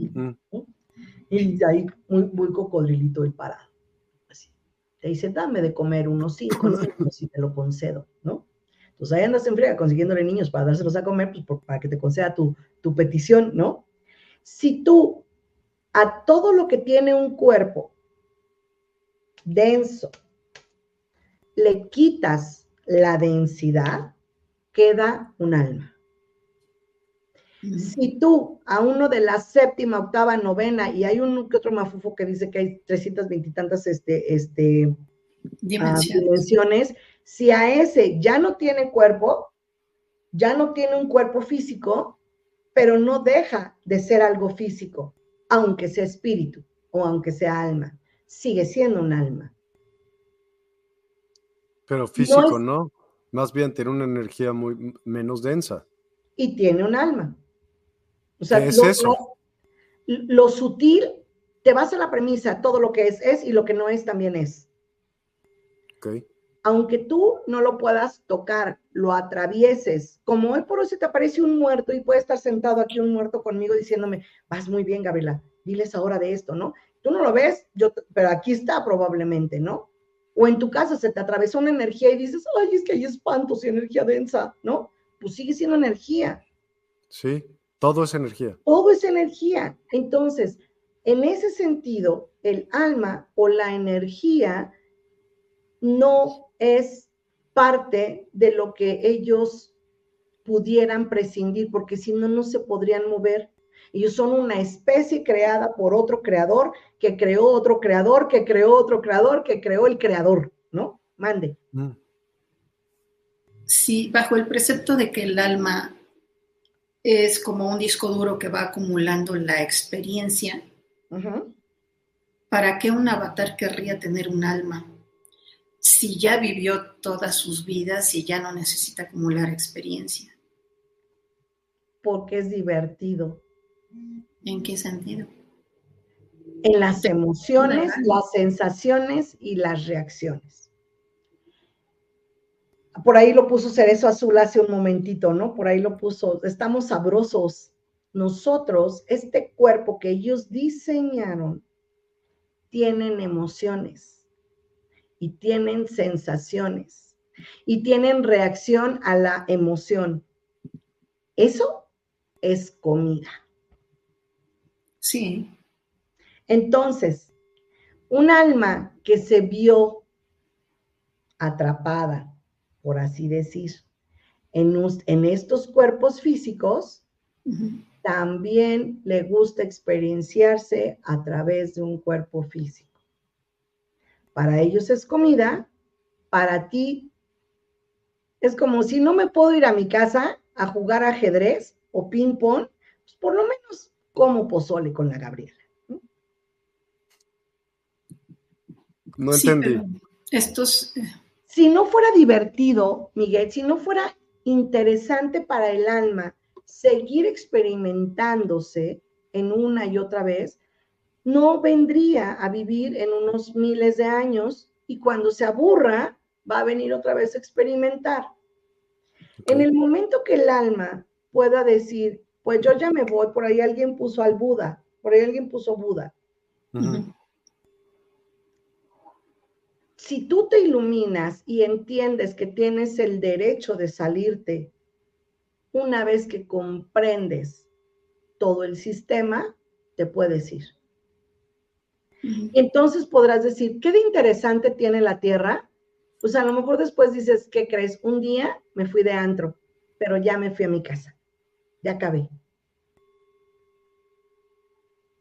Nada más. El alma no es que necesite seguir experienciándose obligadamente, porque al final del día Él es el todo.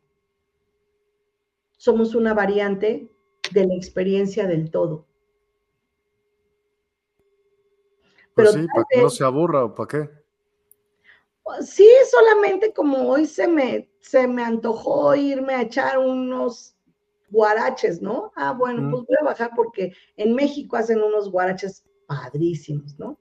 Pero a lo mejor digo, hace mucho que no me peleo con nadie, como que ando con ganas de ponerme ahí unos cates con alguien. Ah, pues me voy a nacer y voy a nacer en tiempo de guerra para ir a ver si me doy en la torre con alguien más, ¿no? Entonces, es solamente saber, Moni, que el alma en su, en su experiencia eterna solamente viene a jugar. Y ya.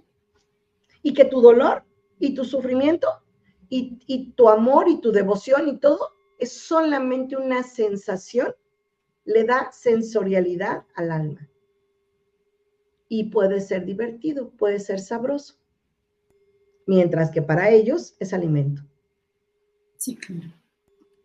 Y esa es la respuesta, Salmar. Entonces somos parte de una cadena alimenticia y como una, la granja, pues es que todo es.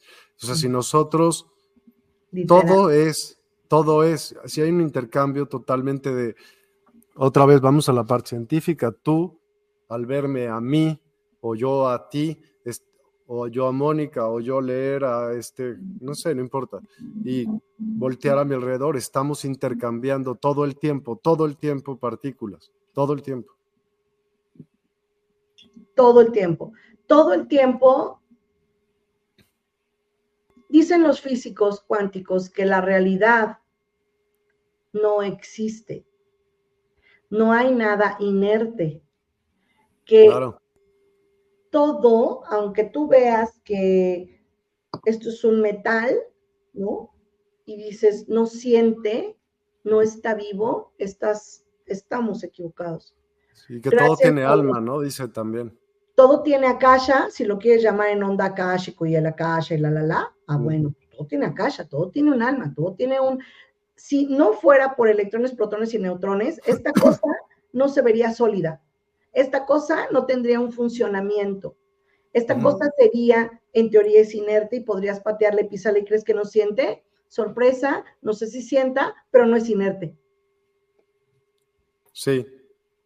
Todo, todo es energía. Entonces una vibra más lento que otra y mientras más lento, más, más físico, más denso es. Así es, por ahí pone eso azul, unos deliciosos lechones. Literal, ¿no? Somos la granja, somos la comida, somos el pollito, somos la, lechuga, somos el aderezo. Y entonces, en este tiempo, a partir de ayer, que vamos a entrar en un periodo de enojo y de frustración y de todo, no, no, no, yo siempre digo, pues que va a haber fiesta allá arriba o qué tranza, o sea, ¿por qué estamos así? ¿No? O sea, porque van a generar suficiente comida para que ellos puedan llevarse, ¿no? Para que ellos se puedan llevar a... A comer. Ellos son mucho más evolucionados que nosotros y no comen precisamente carne y queso y todo eso, ¿no? Pregunta así como, como que no queriendo. en la Biblia, ¿en qué momento dice que en un holocausto bajó Dios a echarse unos tacos? Nunca. ¿Cómo? Nunca. Los holocaustos eran, ¿para qué? ¿Para qué eran los Para limpieza. Pero ¿para qué quisiera un Dios que le mataras un, un animal que tenía que tener características? Ni veo, inmaculado, joven. ¿Cuál sería? ¿Para qué? Si nunca los vieron bajar a comer. Pero en el Atrahasis dice que volaban después del diluvio los dioses como si hubieran entrado en fiebres y que tenían los labios resecos y que tenían la, la cara alargada, bueno, demacrada. ¿Por qué? ¿Por qué si no bajaban a comer? ¿Para qué quieren que los mataras? Porque la energía que emana un animal muriendo, incluso el humano, ellos la comen.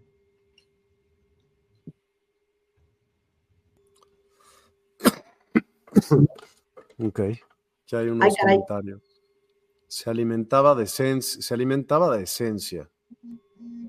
Comida, dice Salmar. Claudia Nava, olor. Rosy Villagómez, nos ven ricas carnitas este sistema. sí. Ulises Campos, Cordero de Dios que quitas el pecado del mundo. no, no, no, literal, ¿no? O sea, es así como que Cordero de Dios que quitas el pecado del mundo. ¿Cómo emulas tantas cosas, pero las damos por sentado y las pasamos, ¿no?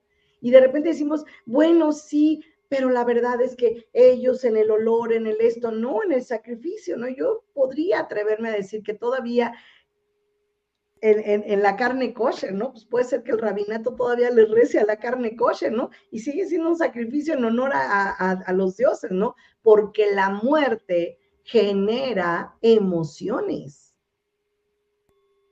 Y entonces ellos pueden comer esas emociones. No bajan a comer acá un pescado, no es como que dijeran, ay, se comieron a los niños los intraterrenos. Pues puede que sea que no se los coman, nada más la esencia, ¿no? No, no como nuestras brujas de fuego, que nada más se chupan a los niños y les chupan la sangre. No se comen todo lo demás, por la sangre sí, ¿no? Ahí nos vemos, se van. Entonces, dependiendo la especie, es lo que van a degustar. Entonces pueden aderezar una guerra buenísima, ¿no? Una guerra, un temblor, muerte. Fíjate qué ganancia tan grande en una muerte. En una guerra, vamos a suponer, primero te hinchan el cerebro diciéndote que vas a ir a salvar a tu patria y que lo haces por los ciudadanos, ¿no? Eres como Jesucito en Chihuahua, pero además en este, en voluntario, ¿no? Bueno, no, ni tan voluntario porque te pagan para eso, ¿no? Y vas a la guerra. Y ya, ya, ya llevas en el coco que el enemigo, fíjate, ni lo conoces al de enfrente, pero ya es tu enemigo. Y entonces ya se bajan todos con los rifles en la mano. ¿Y de qué se trata?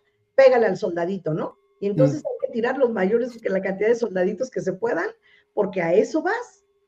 Entonces, imagina la adrenalina, bájate del avión, enfriega el paracaídas y entonces ruédate, y entonces agarra la, fusca, el taca, taca, taca, y entonces este, ah, ya, ya tienes al enfrente y entonces estás enojado y entonces tienes 20 mil emociones y miedo y un montón. Y luego ellos ya se llevan así como las esferas de energía y dicen, préstamelas, estas son para mi casa, estas son para mí, ¿no? ¿Y luego qué pasa? Después de la muerte, ¿qué pasa? El duelo. Y todo el mundo empieza a sufrir. Y todo el mundo empieza a dolerse por el que murió en batalla. Y luego, la especulación en las noticias. Acaban de matar a cinco que no sé qué tanto y entonces, y tú así de, no, ¿cómo crees? Nos dieron en la torre y entonces, ¿qué vamos a hacer? ¿No? Todo eso es la chulada de este cuerpo, que tiene estas emociones que generan alimento. En esta cadena alimenticia, los señores Anunnakis ni siquiera nos dicen, ándenles des en la torre. Ellos nomás promueven dos que tres hilitos y nosotros nos vamos solitos, porque el equipo trae emociones. Dice Alex CG, ZG.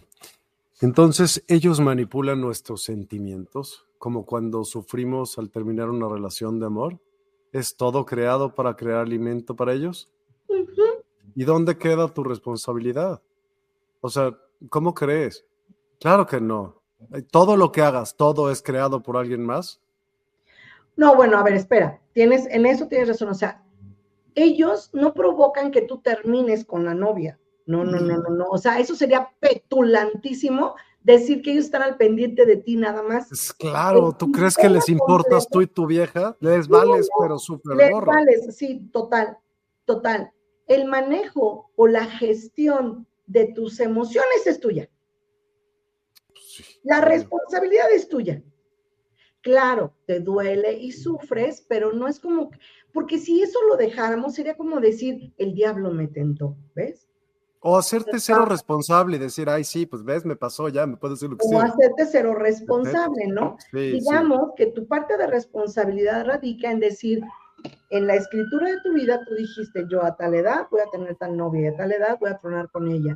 El cómo gestiones la emoción, ahí sí te diría, Buda fue el maestro. Conviértete en un observador para que observando puedas educar al cuerpo. Al alma no se le educa, al cuerpo. ¿No? Lo que producimos, lo que producimos con esas emociones es el adrenocromo, no. Eso es otra cosa. Es la adrenalina oxidada. Y, pero ese es otro tema. En serio, ahorita no creo que sea un buen tema. Ok. Entonces, al final, los señores Mm, Anunnakis, cuando tú atraviesas el charco de la historia del otro lado y quitamos todo lo hebreo cristiano, vamos a encontrar otras respuestas. Nosotros hemos sido 100% dogmatizados como mexicanos, como latinoamericanos, por la judeocristiana. ¿Por qué? Porque somos la heredad de esos pueblos que vinieron a conquistarnos. Pero a su vez, ellos también fueron conquistados por este tipo de creencias. Entonces, la creencia debería de cuestionarse siempre, en cada momento y en cada minuto, si lo que estás haciendo es correcto o no es correcto. Y luego, ¿correcto para quién? ¿Para ti o para alguien más? Mande. ¿Sabes algo que, siempre platico con Baba Sharan y se me hace algo, la mejor respuesta para ello? Si es correcto y si es verdad, si está en virtud, porque es universalmente, una virtud es una virtud. La honestidad es una honestidad, siempre. Valentía, ese tipo de cosas hay, algo de lo que yo siempre rescato que me gusta mucho, y tampoco sé si lo dijo él, la neta del planeta, pero pues dicen que lo dijo él porque está escrito por él. en la admonición de Pablo. Dice, hemos sufrido muchas cosas y esperamos sufrir todas las cosas. Si hay algo bello, virtuoso, de buena reputación o digno de alabanza, a esto aspiramos. Muy lindo, ¿no? Porque si hay algo bello, bello para quién, no lo vamos a cuestionar, de buena reputación o digno de alabanza, ¿no? A esto aspiramos. Claro, refiriéndose a las virtudes. Recordemos que en, esa, en ese tiempo todavía los filósofos eran como los grandes gobernantes y los grandes consejeros de todo el mundo. Y la filosofía te va a cuestionar siempre, siempre, siempre. Conviértete en un observador como un Buda, conviértete en un filósofo, conviértete en alguien que digas, estoy aportando a la tierra, sí o no.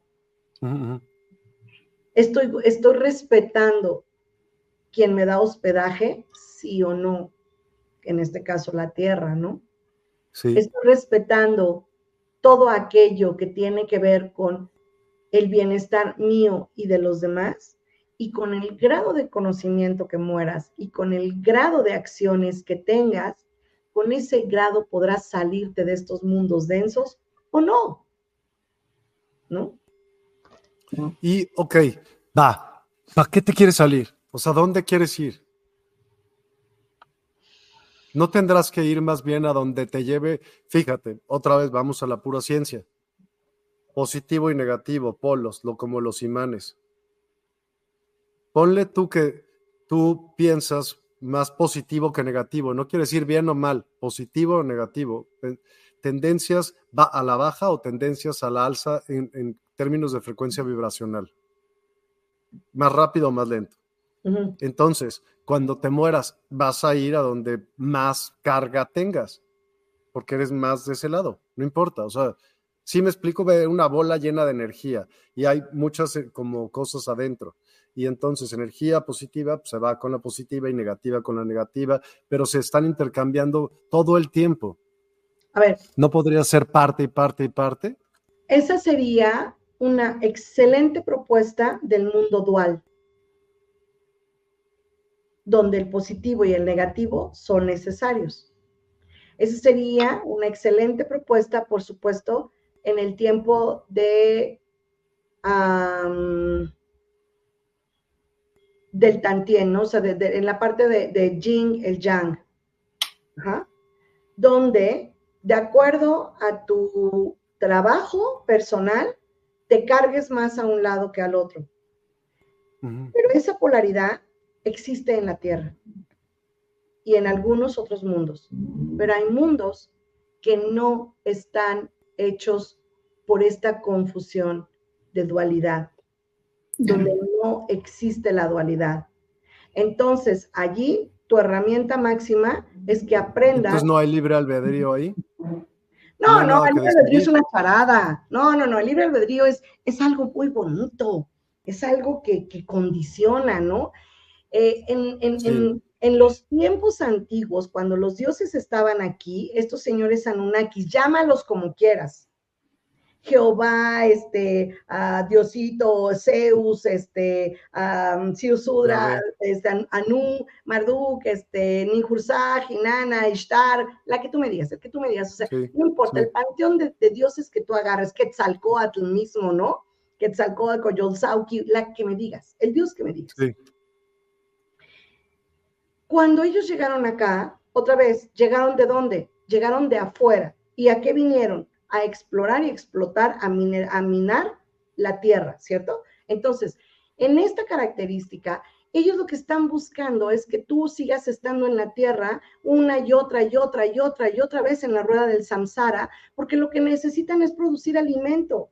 Esta es la, es la historia sin fin, porque lo que ellos necesitan es que tú no dejes de ser el alimento.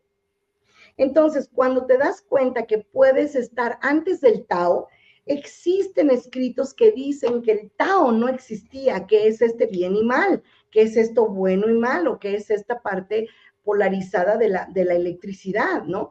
Cuando el Tao no existía, cuando en los pelazgos no existía ni siquiera la luna, no había necesidad de la Confederación Intergaláctica acá, porque no estábamos regidos por nadie. Pero cuando nos rigen, cuando nos dicen cómo hacer las cosas, en ese momento tú puedes tener la iluminación. Para eso te sirve iluminarte, ¿no? Buda se ilumina, Jesús se ilumina, en el caso de que hubiera existido Jesús, por supuesto, este, eh, todos los que se quieren iluminar se pueden iluminar y eso es lo que te va a dar el derecho a ir a un lugar diferente. Más allá de las pléyades y de Alción y de lo que tú quieras. Entonces, el libre albedrío, tú estabas acostumbrado a que tuvieras a las arpías, ¿no? A que tuvieras una persona que tejía tu hilo, la otra que viera y la otra las tijeras y que te mochara la vida cuando quería. Porque los dioses te ponían y te imponían al cuerpo físico. Como sembraban las almas, es lo que estás diciendo. Exacto, agarraban una almita y la ponían en el cuerpo de Miguel, otra en el cuerpo de Moni, otra en el cuerpo de la Gabriela, otra en el cuerpo de Luz de Luna, o sea, y entonces te decían, y tú vas a trabajar de herrero eternamente porque lo que necesitamos son herreros. Tu historia de amor a mí me vale chetos, a mí lo que me importa es que tú produzcas, punto. ¿Qué pasa cuando la confederación dice, basta, se acabó? Ya no puedes seguir haciendo eso nos adoctrinaron. Entonces nosotros estamos adoctrinados para poder seguir haciendo lo que ellos querían que hicieran y nos vendieron al amor como una muy buena mercadotecnia. Y entonces, cuando tú haces el libre albedrío y te ganas por la muerte de quien sea o por el año tal o lo que tú quieras creer, está bien, te ganas la onda del libre albedrío, pero el libre albedrío no quiere decir haz lo que quieras. El libre albedrío quiere decir haz lo correcto. Y entonces si tienes que hacer lo correcto, ¿dónde está el libre albedrío? Porque ya no tienes la opción de hacer lo incorrecto. Y siempre les pongo el ejemplo, es como cuando tu mamá te dice, ¿no? No vas a la fiesta y tú ándale, mami, por favor, déjame ir a la fiesta. No, no vas. Eh, mamá, te lo juro, llego aquí dos horas, bailo tres y me regreso. No, no vas. Bueno, no voy a tomar ni dos chelas, te lo jurito, te lo jurito. Y la mamá que no, chinga. Entonces te dice, bueno, ya, mira, ya, ya, me tienes hasta el gorro, güerito, haz lo que quieras. ¿Qué te está diciendo? Que no. Que no. Sí. No, mamá, es no me estés molestingando. La respuesta es no. ¿No? Sí, sí. Y hay de ti si te vas, porque cuando regreses a ver cómo nos toca, ¿no? Entonces, bueno, cuando te das cuenta que el libre albedrío, tu mamá te estaba diciendo lo que quieras, ¿por qué no hiciste lo que querías? Porque te estaba diciendo que no, el libre albedrío es así. Tú tienes que hacer lo correcto, porque si no estás haciendo lo correcto, no es correcto. Entonces, el libre albedrío es una venta hermosa de decir que tú tienes libertad de escoger.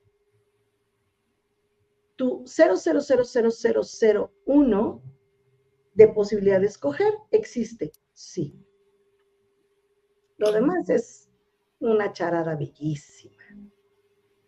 ¿Qué le contestarían a Alex? Entonces, ¿la mejor manera de vivir esta vida es solo fluir y disfrutar como aconsejan algunos? O sea, en positivo, como dijo Miguel, yo no dije en positivo, le dije como quieras hacerlo. En, en positivo o negativo, lo que tú quieras. Claro, Esta vida es para que tú disfrutes, este cuerpo es para disfrutar, este cuerpo es para recrear amor, benignidad, caricias, comida. Yo soy una hedonista, marca, llorarás, ¿no? A mí dame de comer y yo soy la mujer más feliz del mundo, ¿no? Entonces, bueno, tú vienes a vivir eso solamente que tienes reglas sociales, jurídicas, que nadie nos saltamos por la convivencia social. Entonces, ¿qué sería lo correcto? Que tú seas feliz y te conviertas en un observador. Ponte en estado de permisión. Sé feliz. ¿Qué, opinarías tú, Moni? Quiero saber el, significado de, cada quien. sí, gracias. Mm, eh, coincido algo con Gaby, pero lo complementaría con ese bien que tú haces por los demás cuando ayudas a alguien, no, desde luego no desde el ego de, ah, yo acá soy quien ayuda y, y quien enseña, sino esa, precisamente esa es la parte que te pone, que eleva tu vibración. hay muchas maneras de hacerlo, pero una es compartir lo que sabes, compartir eh, todas tus posiciones, tu sonrisa, tu, etcétera, etcétera. O sea, no solamente, a ver, voy a fluir, sino que es muy amplio, ¿no? El, término de fluir, pero no quedarte solo en esa, en esa postura, sino darte a los demás. Desde mi punto de vista es lo que complementaría la virtud, ¿no? Esas virtudes de las que estamos hablando tan importantes. Sí, y la verdad es que literal lo que dice Moni es bien cierto, ¿no? Este, vivir una buena vida es no te metas en problemas. No mates a nadie porque te vas a meter en problemas. No robes a nadie porque te vas a meter en problemas. No te acuestes con la mujer de tu próximo, no la de tu prójimo, sino el de lado, ¿no? No te metas con la novia de tu amigo porque te vas a meter en problemas. Y eso, diría el Corán y algunos otros libros, por supuesto, también, si tú te metes en broncas, va a haber una repercusión, a toda acción hay una reacción en la misma intensidad, pero en sentido contrario. Ya lo diría Kant, ¿no? O sea, el respeto al derecho ajeno es la paz. Entonces, si se trata de que tú eduques a tu cuerpo y tu esencia puede ser que seas el hombre más malvado del universo y que no la vas a poder cambiar porque esa es tu esencia, ¿no? Pero dentro de esa esencia vas a tener que verte codeado de reglas, de normas y de la sana convivencia yo creo que de repente se nos olvida eso porque fluir y ser feliz es correcto, sin atropellar a nadie. Yo sí, si quieren saber mi opinión. Pero por favor, Miguel. No hay ningún propósito en la vida, mi querido Alex. Cada quien nace y forja su propio propósito y vas viviendo, tú vas a vivir una vida muy distinta a la de Gabriela y a la de Mónica y a la de Miguel. Todos van a vivir una vida distinta a ellas. Entonces, es el propósito de tu vida debería de ser el poder vivir en paz contigo, o sea, estar chido con lo que hagas, con todo eso. Entonces, si fluyes, si matas, si tienes que hacer lo que tengas que hacer para estar en paz, eso es lo que tienes que hacer. Para para evolucionar como tu persona, tú, o sea, volver a, ¿qué sería volver al origen? Pues eh, volver a la paz total, ¿no? Eso es. Que definitivamente él no está preguntando por el propósito de la vida, sino de la mejor manera de vivir. En mi opinión, coincido totalmente con Miguel. Yo creo que no tienes una meta ni una misión en la vida. No, no, no definitivamente no la hay. Pero esa es otra gran venta del sistema. El hacerte creer que tú tienes que hacer algo como una misión imposible. Y eso lo vas a ver datado en la mitología, en los trabajos de Hércules, en los trabajos de Jasón y en 20 lugares más donde te hicieron creer los dioses que si no te esfuerzas al 125 no sirves para nada, ¿no? Y sorpresa cuando lo único que tienes que hacer es ser feliz. y de verdad, para muchas personas, el proceso de ser feliz está cañón. ¿no? Hay una historia muy interesante en el Atrahasis, en el Atrahasis, que es uno de los libros que, sumerios que, de lo que estábamos empezando a hablar al principio de los Claro, sí, sí, sí, sí. Los Anurakis, donde en Lil, que es el dios de los cielos, que es lo que tú considerarías hoy como tu máximo dios, ¿no? Y Ninlil, que era la ¿No era Anu? Anu era el papá, el, el masculino. Pues el chido, ¿no? Anu es el machacapapas, es el dueño de la nave. Okay. Es el, el, efectivo, es el general, ¿no? Entonces, cuando Enlil, que es su hijo, porque tiene dos hijos, tiene Enlil y a Enki, ¿no? Con una mujer tiene a Enki con otra mujer tiene a Enlil. Entonces, el hijo, como por linaje directo, correcto, es Enlil. Y él se casa con una chava que se llama Nin.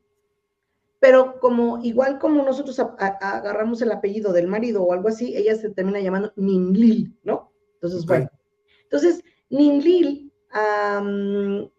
en algún momento dice en la trajasis que ellos trataron de matar a toda la humanidad porque hacían ruido al aparearse. ¿Cómo? ¿Otra vez? Ellos trataron de matar a los, a los humanitos, a los lulus, ¿no? porque al aparearse hacían ruido. Entonces yo imagino que era un humano muy, muy temprano, que todavía era como changuín, ¿no? Que hacía así que ruidos acá cuando estaban apareándose. Esa misma historia, sabiendo Calígula, la repite, pero no la repite con el apareamiento, la repite con uno de sus sobrinos que le manda a cortar la cabeza porque según él oía hasta el más allá. Estas ondas de que tanto Marduk como Enlil oían así súper profundo, súper profundo, era como si hubieran metido un peyotazo cañón, que se les expandía la conciencia y el oído, así impresionante. Y entonces, según ellos, oían en, no sé, a cinco kilómetros, ¿no? Por decir. Bueno, imagínate que si medían cinco metros, las orejotas que tendrían, ¿no? Más grandes que las mías, ¿no? entonces, oían así a la distancia cañón y entonces oían cuando estaban apareando y les molestaban el ruido, además de que se atragaban todo lo que encontraban y eso les molestaba muchísimo a los dioses. Entonces, repetidamente trataron de, quitarlos, pero llegaba el quite, por supuesto, el dios benévolo, que sería Enki, y Ninhursag, que era la genetista, y que les decía, nada, espérate, con mis animalitos no te lleves, ¿no? Si no te gusta, cierra tu puerta y baja la cortina y deja de meterte oro monoatómico, porque se supone que se daba ahí sus llegues de oro monoatómico y entonces por eso se le expandía la conciencia. Bueno, más tarde en el Imperio Romano, este, Calígula repite la, la, historia, ¿no? Oía según a su sobrino que tosía, entonces le molestaba tanto que lo manda a otro patio, a otro castillo, a otro lugar, y según él lo seguía oyendo, entonces lo manda a decapitar para que deje de toser. Entonces cuando le dice, Señor, lo hemos decapitado, dice, lo sé, dejó de toser. ¡Ay, qué bonitas historias! Me encantan, ¿no? Entonces, me encanta porque dices, mendigos desgraciados, ¿no? Este, ¿cómo es que la gente de, de, repente nos queremos hacer como el importante o el dios o las características de los dioses? Que bueno, una de las características tendrían que tener los ojos azules, Miguel Aguas, ¿eh? ¿Por qué? Porque ¿Tú sabías que el ojo claro y la piel clara y la, el pelo claro es un defecto? Totalmente, y también la barba partida. ¿Te cae? ¿Por qué? Sí, la barba partida es una, es una, es una malformación. no se juntó ya, punto, ¿así? Ah, ok. Sí, también. Entonces imagina que de todas maneras, bueno, pues es una característica de algunos lugares donde los nórdicos, por ejemplo, y las, aquellos que tuvieron como mucho contacto con los, con los, con los Anunnakis, y por ejemplo, en la parte de la historia bíblica de los que vienen de la casa de José para arriba, la, la, la, la, la, una de las características tiene que ser tener los ojos azules, mega azules, como los de Frank Sinatra. ¿No? Gaby, vamos a llegar casi al final, pero siempre hagamos un ejercicio. Tú haces qué? Fortalecimientos, ¿qué vas a hacer? Cuéntame, una meditación. Voy a bajar a los Anunnakis ahorita Vas a bajar a los Anunnakis ahorita mismo. Eso es lo que yo quería oír, Chihuahua. No, claro que no, imagínate. Esa es mi hija. Imagínate, hay, hay, hay, una parte, no sé si alguien ha oído de Urantia, es un libro muy bueno, Urantia de repente, en, en, el libro de Urantia dice que cuando nosotros pasamos muy cerca de un planeta que se llama Satania, pues obviamente nosotros tenemos como muchísimas broncas acá en la Tierra, ¿no? Pues es literal que Saturno se ponga en, en este, en directo con otros dos. Imagínate Saturno, Marte y Mercurio eh, en, una, en una alineación planetaria, no, la bronca aquí a todo lo que da, ¿no? Como lo que pasó en China, ¿no? Justamente cuando también bajaron, ahí también bajaron los Anunnakis, chicos, en, China, ahí tuvieron un evento, por supuesto, donde iba a ser push the red button por el presidente de, China, iba así de push the red button y a lanzar uno. No salieron los misiles, ¿no? Y no salieron los misiles, ¿no? Y no salieron no porque no push the red button, sino no vinieron porque bajaron en un retrofriega a decirle, eh, eh, eh, eh, eh, a ver, si amaneciste de malas porque las mandarinas estaban agrias, no es nuestro problema, no puedes hacer eso. Y entonces no es momento, ¿no? Entonces, pues lo detuvieron y dijeron, pues siempre no, y no se llevó a cabo, ¿no? Pero entonces, bueno, de que bajan, bajan, pero bajan comitivas así en friega. El día que vean bajar a Sion completita, ahí sí, repórtense enfermos, por favor. ¿Mm? ¿Los ángeles son los son Anunnaki? Sí, claro, eh, los de Filine, Los Ángeles y todos esos, sí, claro, claro, claro, claro, claro, es parte del equipo de, ¿no? Parte, parte. Sin embargo, vuelvo, yo no tengo trato con los señores, ¿no? ¿Por qué? Porque no es lo mío, o sea, no, no, no, pero no digo que no existan, ¿sale? Que son militares, sí, o sea, si tú ves el atuendo del, del, buen arcángel Miguel, ¿no? O sea, platícame cómo está vestido. Entonces, ellos vienen con esta comitiva que también es, por supuesto, guerrera, militar, este, todo eso, pero por supuesto que tiene que ver más con el humano, con la persona, que con el ángel, con el arcángel, con el que tú quieras, ¿no? Este, yo la vez pasada que tuve oportunidad de escuchar acerca del arcángel Orión, este, o sea, se me voló la cabeza. Vamos a hacer un fortalecimiento. ¿No? Entonces, total. total, porque no es mi intención jamás desacreditar a quien hace las cosas ni cómo las hace. Eso tiene que ver mucho con el humano. No importa si son anunnakis, reptilianos, draconianos, algo que tenemos que entender es que todos somos creación del Creador. Si criticamos, si manipulamos, si demeritamos, si, como decía hace rato Moni, ¿no? Sin intención de demeritar, ¿no? O de, minimizar a ellos, también estamos haciéndolo con el Creador. Punto. ¿no? Lo que decía Miguel es totalmente cierto. Si tú a la tierra viniste a hacer una revolución, la vas a hacer y vas a matar a quien tengas que matar. Si tú a la tierra viniste a lograr, no sé, una, una, una, una, bacteria que mate a la humanidad y lo, vas, lo tienes que hacer, lo vas a hacer, porque eso es parte del Tao, del equilibrio de esta tierra, no de otras tierras, no de otros mundos. Y lo que pasa aquí afecta en todos lados. Pues imagínate, energía, tic, tic, tic, se mueven y ya. O sea, vale gorro, es lo que tiene que pasar. Sí, la conexión está, está. Y para que haya un equilibrio también, o sea, la gente que se promulga en el amor por el amor, porque es amor, puede no ser amor. La gente que se promulga en lo correcto por lo correcto, porque eso es correcto, puede no ser correcto. ¿No? Entonces, tras intentar trabajar en el cuerpo físico para que tu manejo de emociones dé un excelente resultado en tu cuerpo, eso es la ganancia de trabajar al cuerpo. Nada más. Ok. Ok, listo. Gaby, ¿tú has visto, convivido con algún extraterrestre y cuál es tu experiencia? No, nada más los he visto, pero nunca le he dicho así que, ¿qué vale, ¿cómo estás, compañero? No, no, no, no. Nunca me he subido a una nave, tampoco. No, nunca esto los he podido ver así como pasar las naves arriba de mí, así de fum, fum, fum, fum, y dices, órale, ¿qué es eso? ¿No? Me ha tocado ver como un tipo nave nodriza en un lugar en Querétaro. Bueno, no vi la nave, vi que varios llegaron y bajaron y se metieron a esa onda nada. Acto seguido, me bajé al restaurante a preguntar si ahí tenían comida, la, la, la, y le pregunté, oiga, aquí hay avistamientos. Dice, sí, es que ahí abajo hay algo. Dice, se oye, ¿verdad? Digo, no, no es que vi pasar algo, pero que yo te diga, y se bajaron de la nave y acá y los vi, no, mentiría 100, no, no, no, nunca he visto uno. Este, sin embargo, como he podido contactar o he podido ver, siempre ha sido a través de la clarividencia o a través de la meditación súper profunda, pero en el físico no.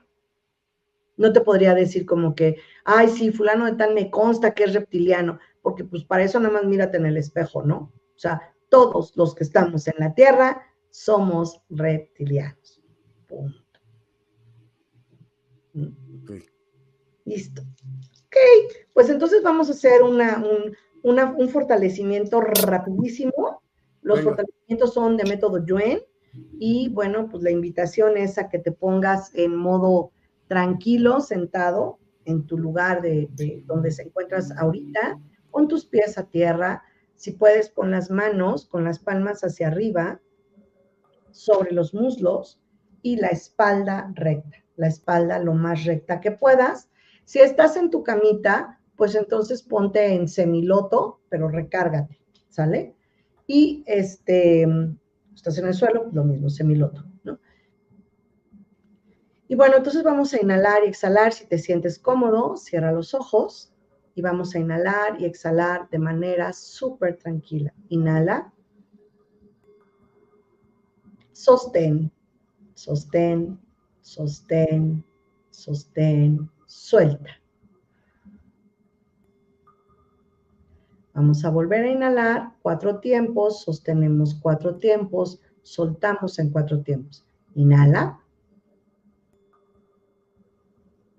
sostén. Dos, tres, cuatro, suelta. Uno, dos, tres, cuatro. Ahora inhala y exhala sin afán y vamos a tensar el cuerpo.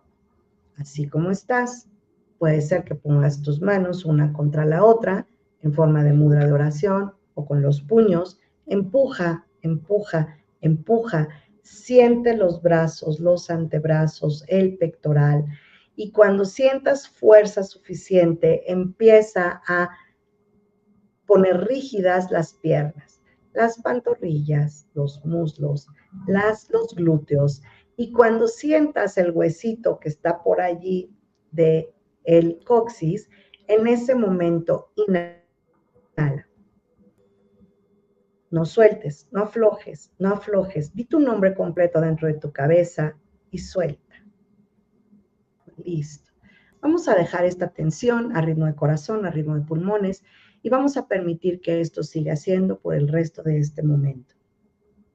Ahora sí, vamos a separar cuerpo, mente y espíritu o alma. Y vamos a pedir que estos tres se vean separados y vamos a trabajar con cada uno de ellos de manera individual.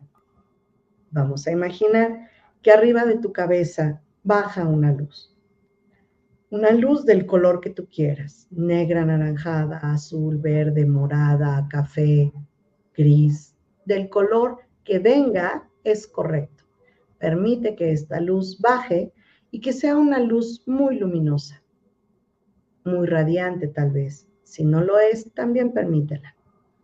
Vamos a dejar que baje por tu séptimo chakra, tu sexto, tu quinto chakra, cuarto chakra, tercero, segundo, primero, y permite que haya un flujo completo que suba y que baje por tu columna vertebral o por el frente de tu cara. Vamos a dejar que esto siga sucediendo de manera continua. Vamos a regalarle 9 voltios a la columna vertebral para que pueda tener más electricidad y mayor comunicación. Permitimos los intercambios eléctricos en tu cuerpo en todo lo largo de la columna vertebral. Y así seguimos inhalando y exhalando. Vamos a pedirle por favor al alma o al espíritu que traiga a este momento, en este momento, a tu cabeza, a tu recuerdo, un momento o una memoria dolorosa. una memoria de esta vida, de otra vida, de otro espacio, de otro tiempo, donde quiera que hayamos sido un espacio y una conciencia en estas dimensiones o en otros planetas, y vamos a permitir que esta memoria llegue aquí.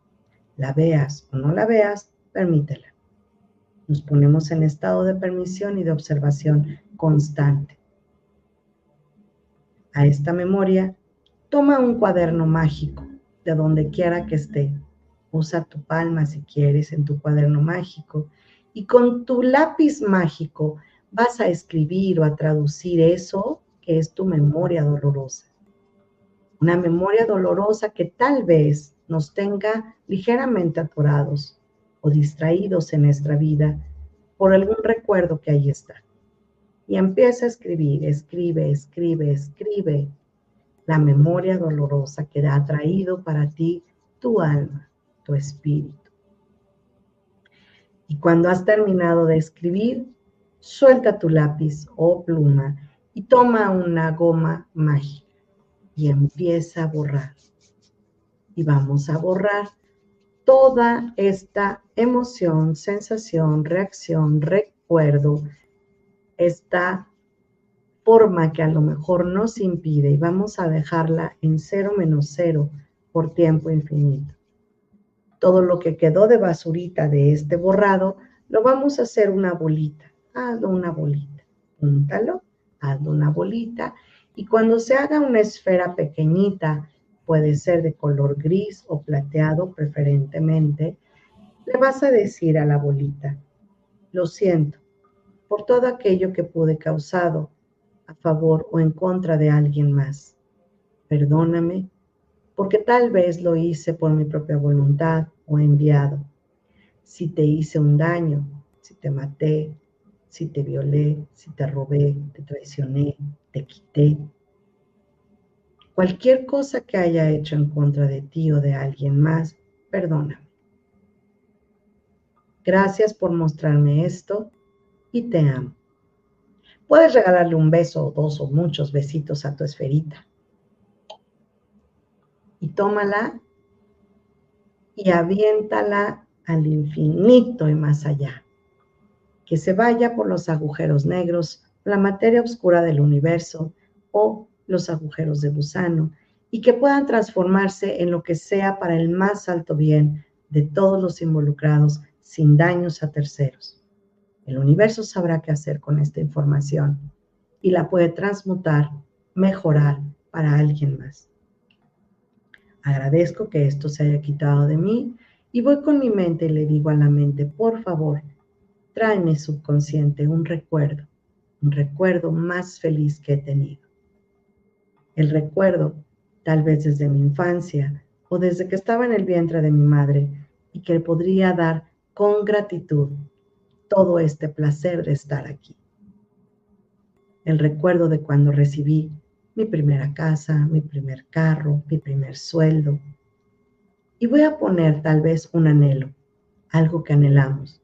Anhelos, deseos o querencias, vamos a ponerlas aquí y me permito recibir. A lo mejor estoy pensando en mejor salud, en mejorar mis huesos, mis ligamentos, mis articulaciones, mis músculos, mis órganos, tejidos y sistemas. A lo mejor estoy pensando en recibir al amor que me corresponde y que por derecho divino está pronto a llegar. Que mi divinidad pueda sentirse acompañada que podamos tener al hombre o a la mujer que nos haga sentir completos, plenos y felices. Que podamos estar en paz. Que podamos regenerar, rejuvenecer y reiniciar este cuerpo. Que las células, las partículas, las nanopartículas y todo de lo que está hecho este cuerpo físico pueda corregir. Corrige todo aquello que puede generar más o algo mejor en mí, que lo pueda reflejar hacia adentro y hacia afuera, le digo gracias y me permito recibir. Y tal vez estoy en un momento en el que me encanta la playa, un bosque, una cabaña, mi casa, Y a lo mejor me puedo ver cómo puedo empezar a generar más dinero a través de un ascenso laboral.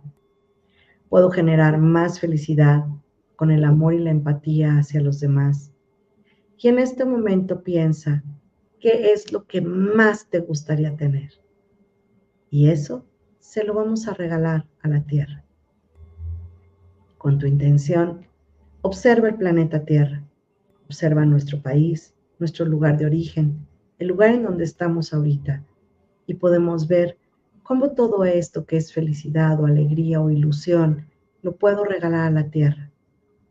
El cual le pido perdón por el daño que he hecho. Le pido perdón por aquello que no soy consciente y le pido perdón por lo que sí soy.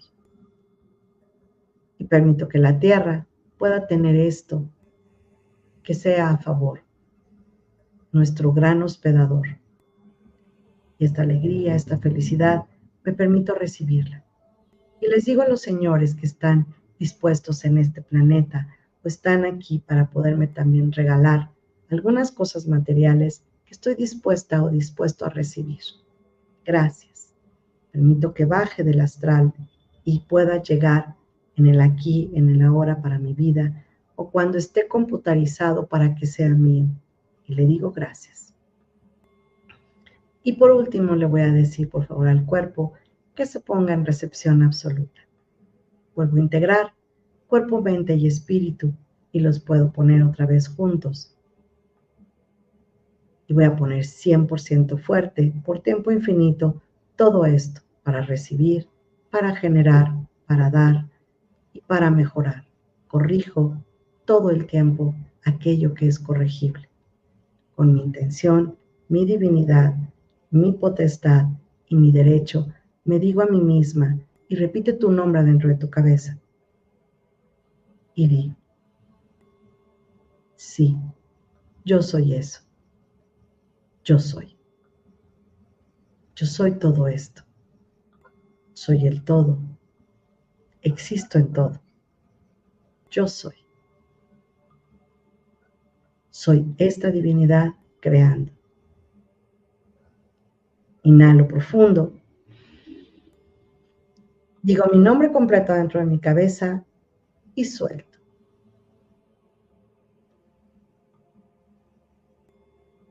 Suelto mis manos, las pongo en mudra de oración Inclino la cabeza, digo gracias, gracias, gracias. Y para sellar, voy a agitar las manos de manera veloz, fuerte, rápido, hasta que genere muchísimo calor. Todo el calor que se pueda. Y lo voy a poner una mano al corazón y la otra al ombligo. Y le digo a mi cuerpo, muchas gracias. Y listo. Cuando te sientas cómodo, abre los ojos, muévete, ve al baño, ve por agua, haz algo y cómo te sientes, igual o diferente. Listo. Ok. Yo me siento más energético. Te lo agradezco mucho. Ay, qué bueno. Pues te mando muchos cariñitos para tu cuerpecito físico. para que esté bien, bien, bien. Moni, ¿cómo te fue? Sí, con más, con más energía. Eso de generar estos fotones siempre es muy rico. Ah, te, que te calienta todo, ¿no? Sí. Con eso te dejas el cigarro. Sí. ok, muchas gracias Gaby, muy hermoso fortalecimiento. Gracias a ustedes por estar pues chicos, realmente yo muy agradecida, feliz y agradecida a todos los que han estado aguantando aquí hasta las 10.25. Pues bueno, mis alumnos ya me aguantan hasta las 12 de la noche a veces, entonces ya para ellos no es novedad, pero bueno, gracias, gracias, gracias infinitas. Maki Castillo dice gracias, gracias, muy en paz, relajada, gracias, gracias, qué bueno, ok. Salmar, muchas gracias, excelente. Muchas gracias, Gavita, dice Evangelina Pego, gracias. Gracias, chicos. Pues la verdad es que yo creo que la espiritualidad y, la corporalidad tienen que seguir siendo una y siempre dar gracias a, aquellos que nos crearon porque está bien padre vivir, ¿no? Gracias Gaby, muy agradecido, gracias a ti Milenio, gracias de verdad. Y Nadia Eliana, gracias, hermoso. Nadia Estela del Arroz Extraordinario, como siempre, Gaby, gracias. Ofelia Sotelo, hola, Gracias, Gaby, como siempre, un gusto. Gracias, Lourdes Gómez.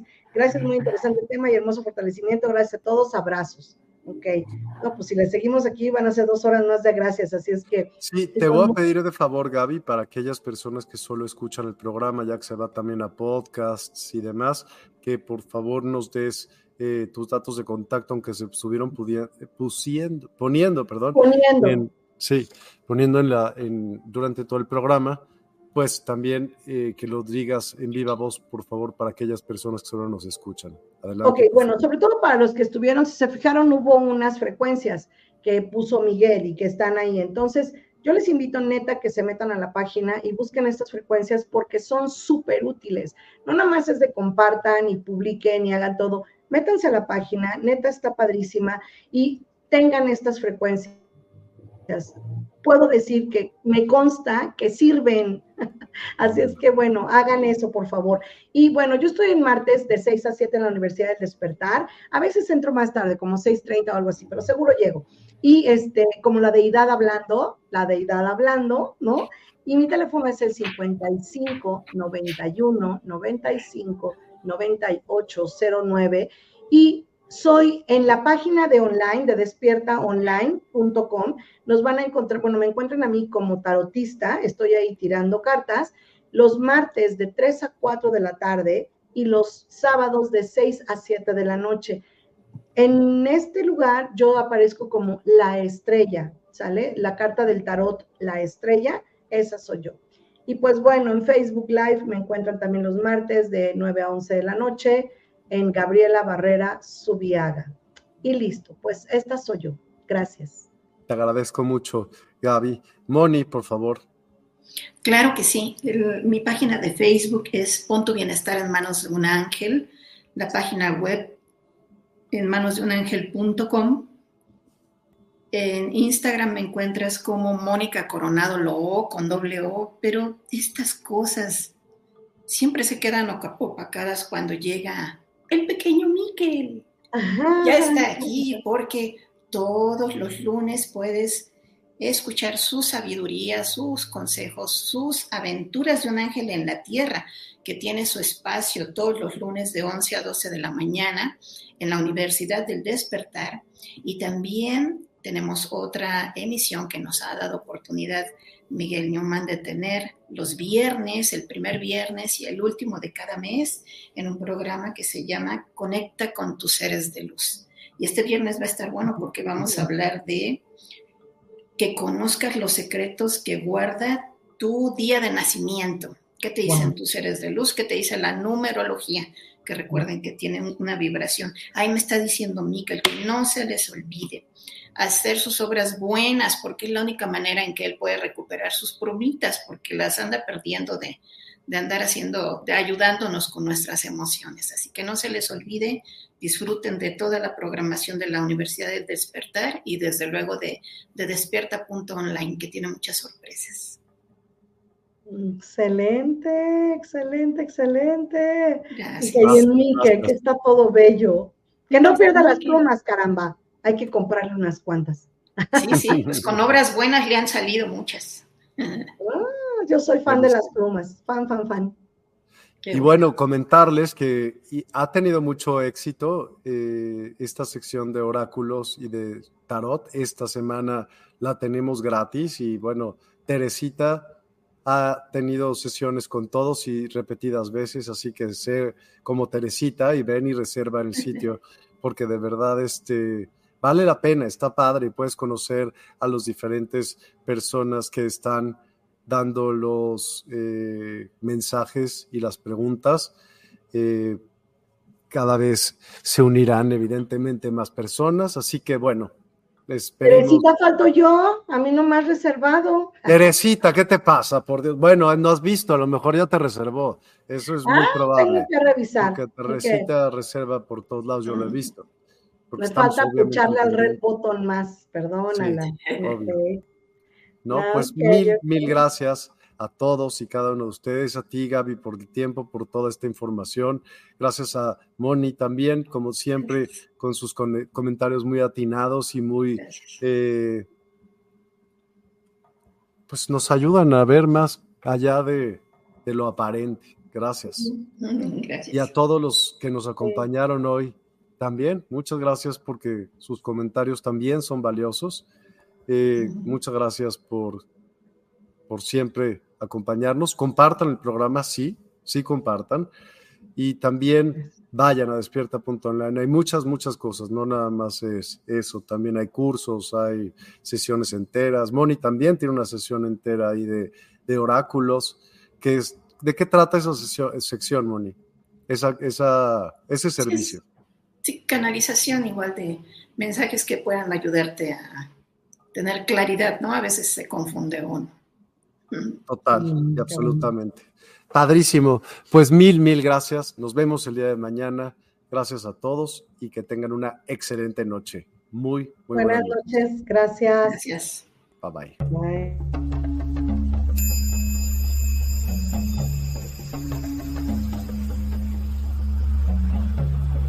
Despierta tu conciencia. Exploremos cómo comprometernos con nuestra conciencia para experimentar una transformación interior y vivir una vida más plena y consciente.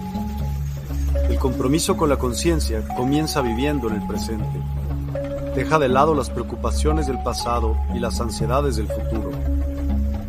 Enfócate en el aquí y ahora y descubre la belleza y la conexión en cada momento. El desarrollo personal y espiritual es esencial en este camino. Dedica tiempo a conocerte a ti mismo, descubre tus valores, creencias y nutre tu crecimiento interior a través de prácticas como la meditación y la reflexión. Despertarás tu conciencia y experimentarás una transformación profunda. El compromiso con la conciencia no se detiene en nosotros mismos, también implica conectarnos con nuestro entorno y con los demás. Cuidemos y respetemos a la naturaleza, establezcamos relaciones significativas, practiquemos la empatía y la compasión. Juntos podemos construir un mundo más consciente y equilibrado. Únete a nuestra comunidad en Despierta. Participa en nuestros programas en vivo, donde descubrirás enseñanzas inspiradoras, técnicas de meditación y conversaciones reveladoras. Síguenos en nuestras redes sociales para obtener contenido adicional y ser parte de nuestro movimiento de despertar de la conciencia.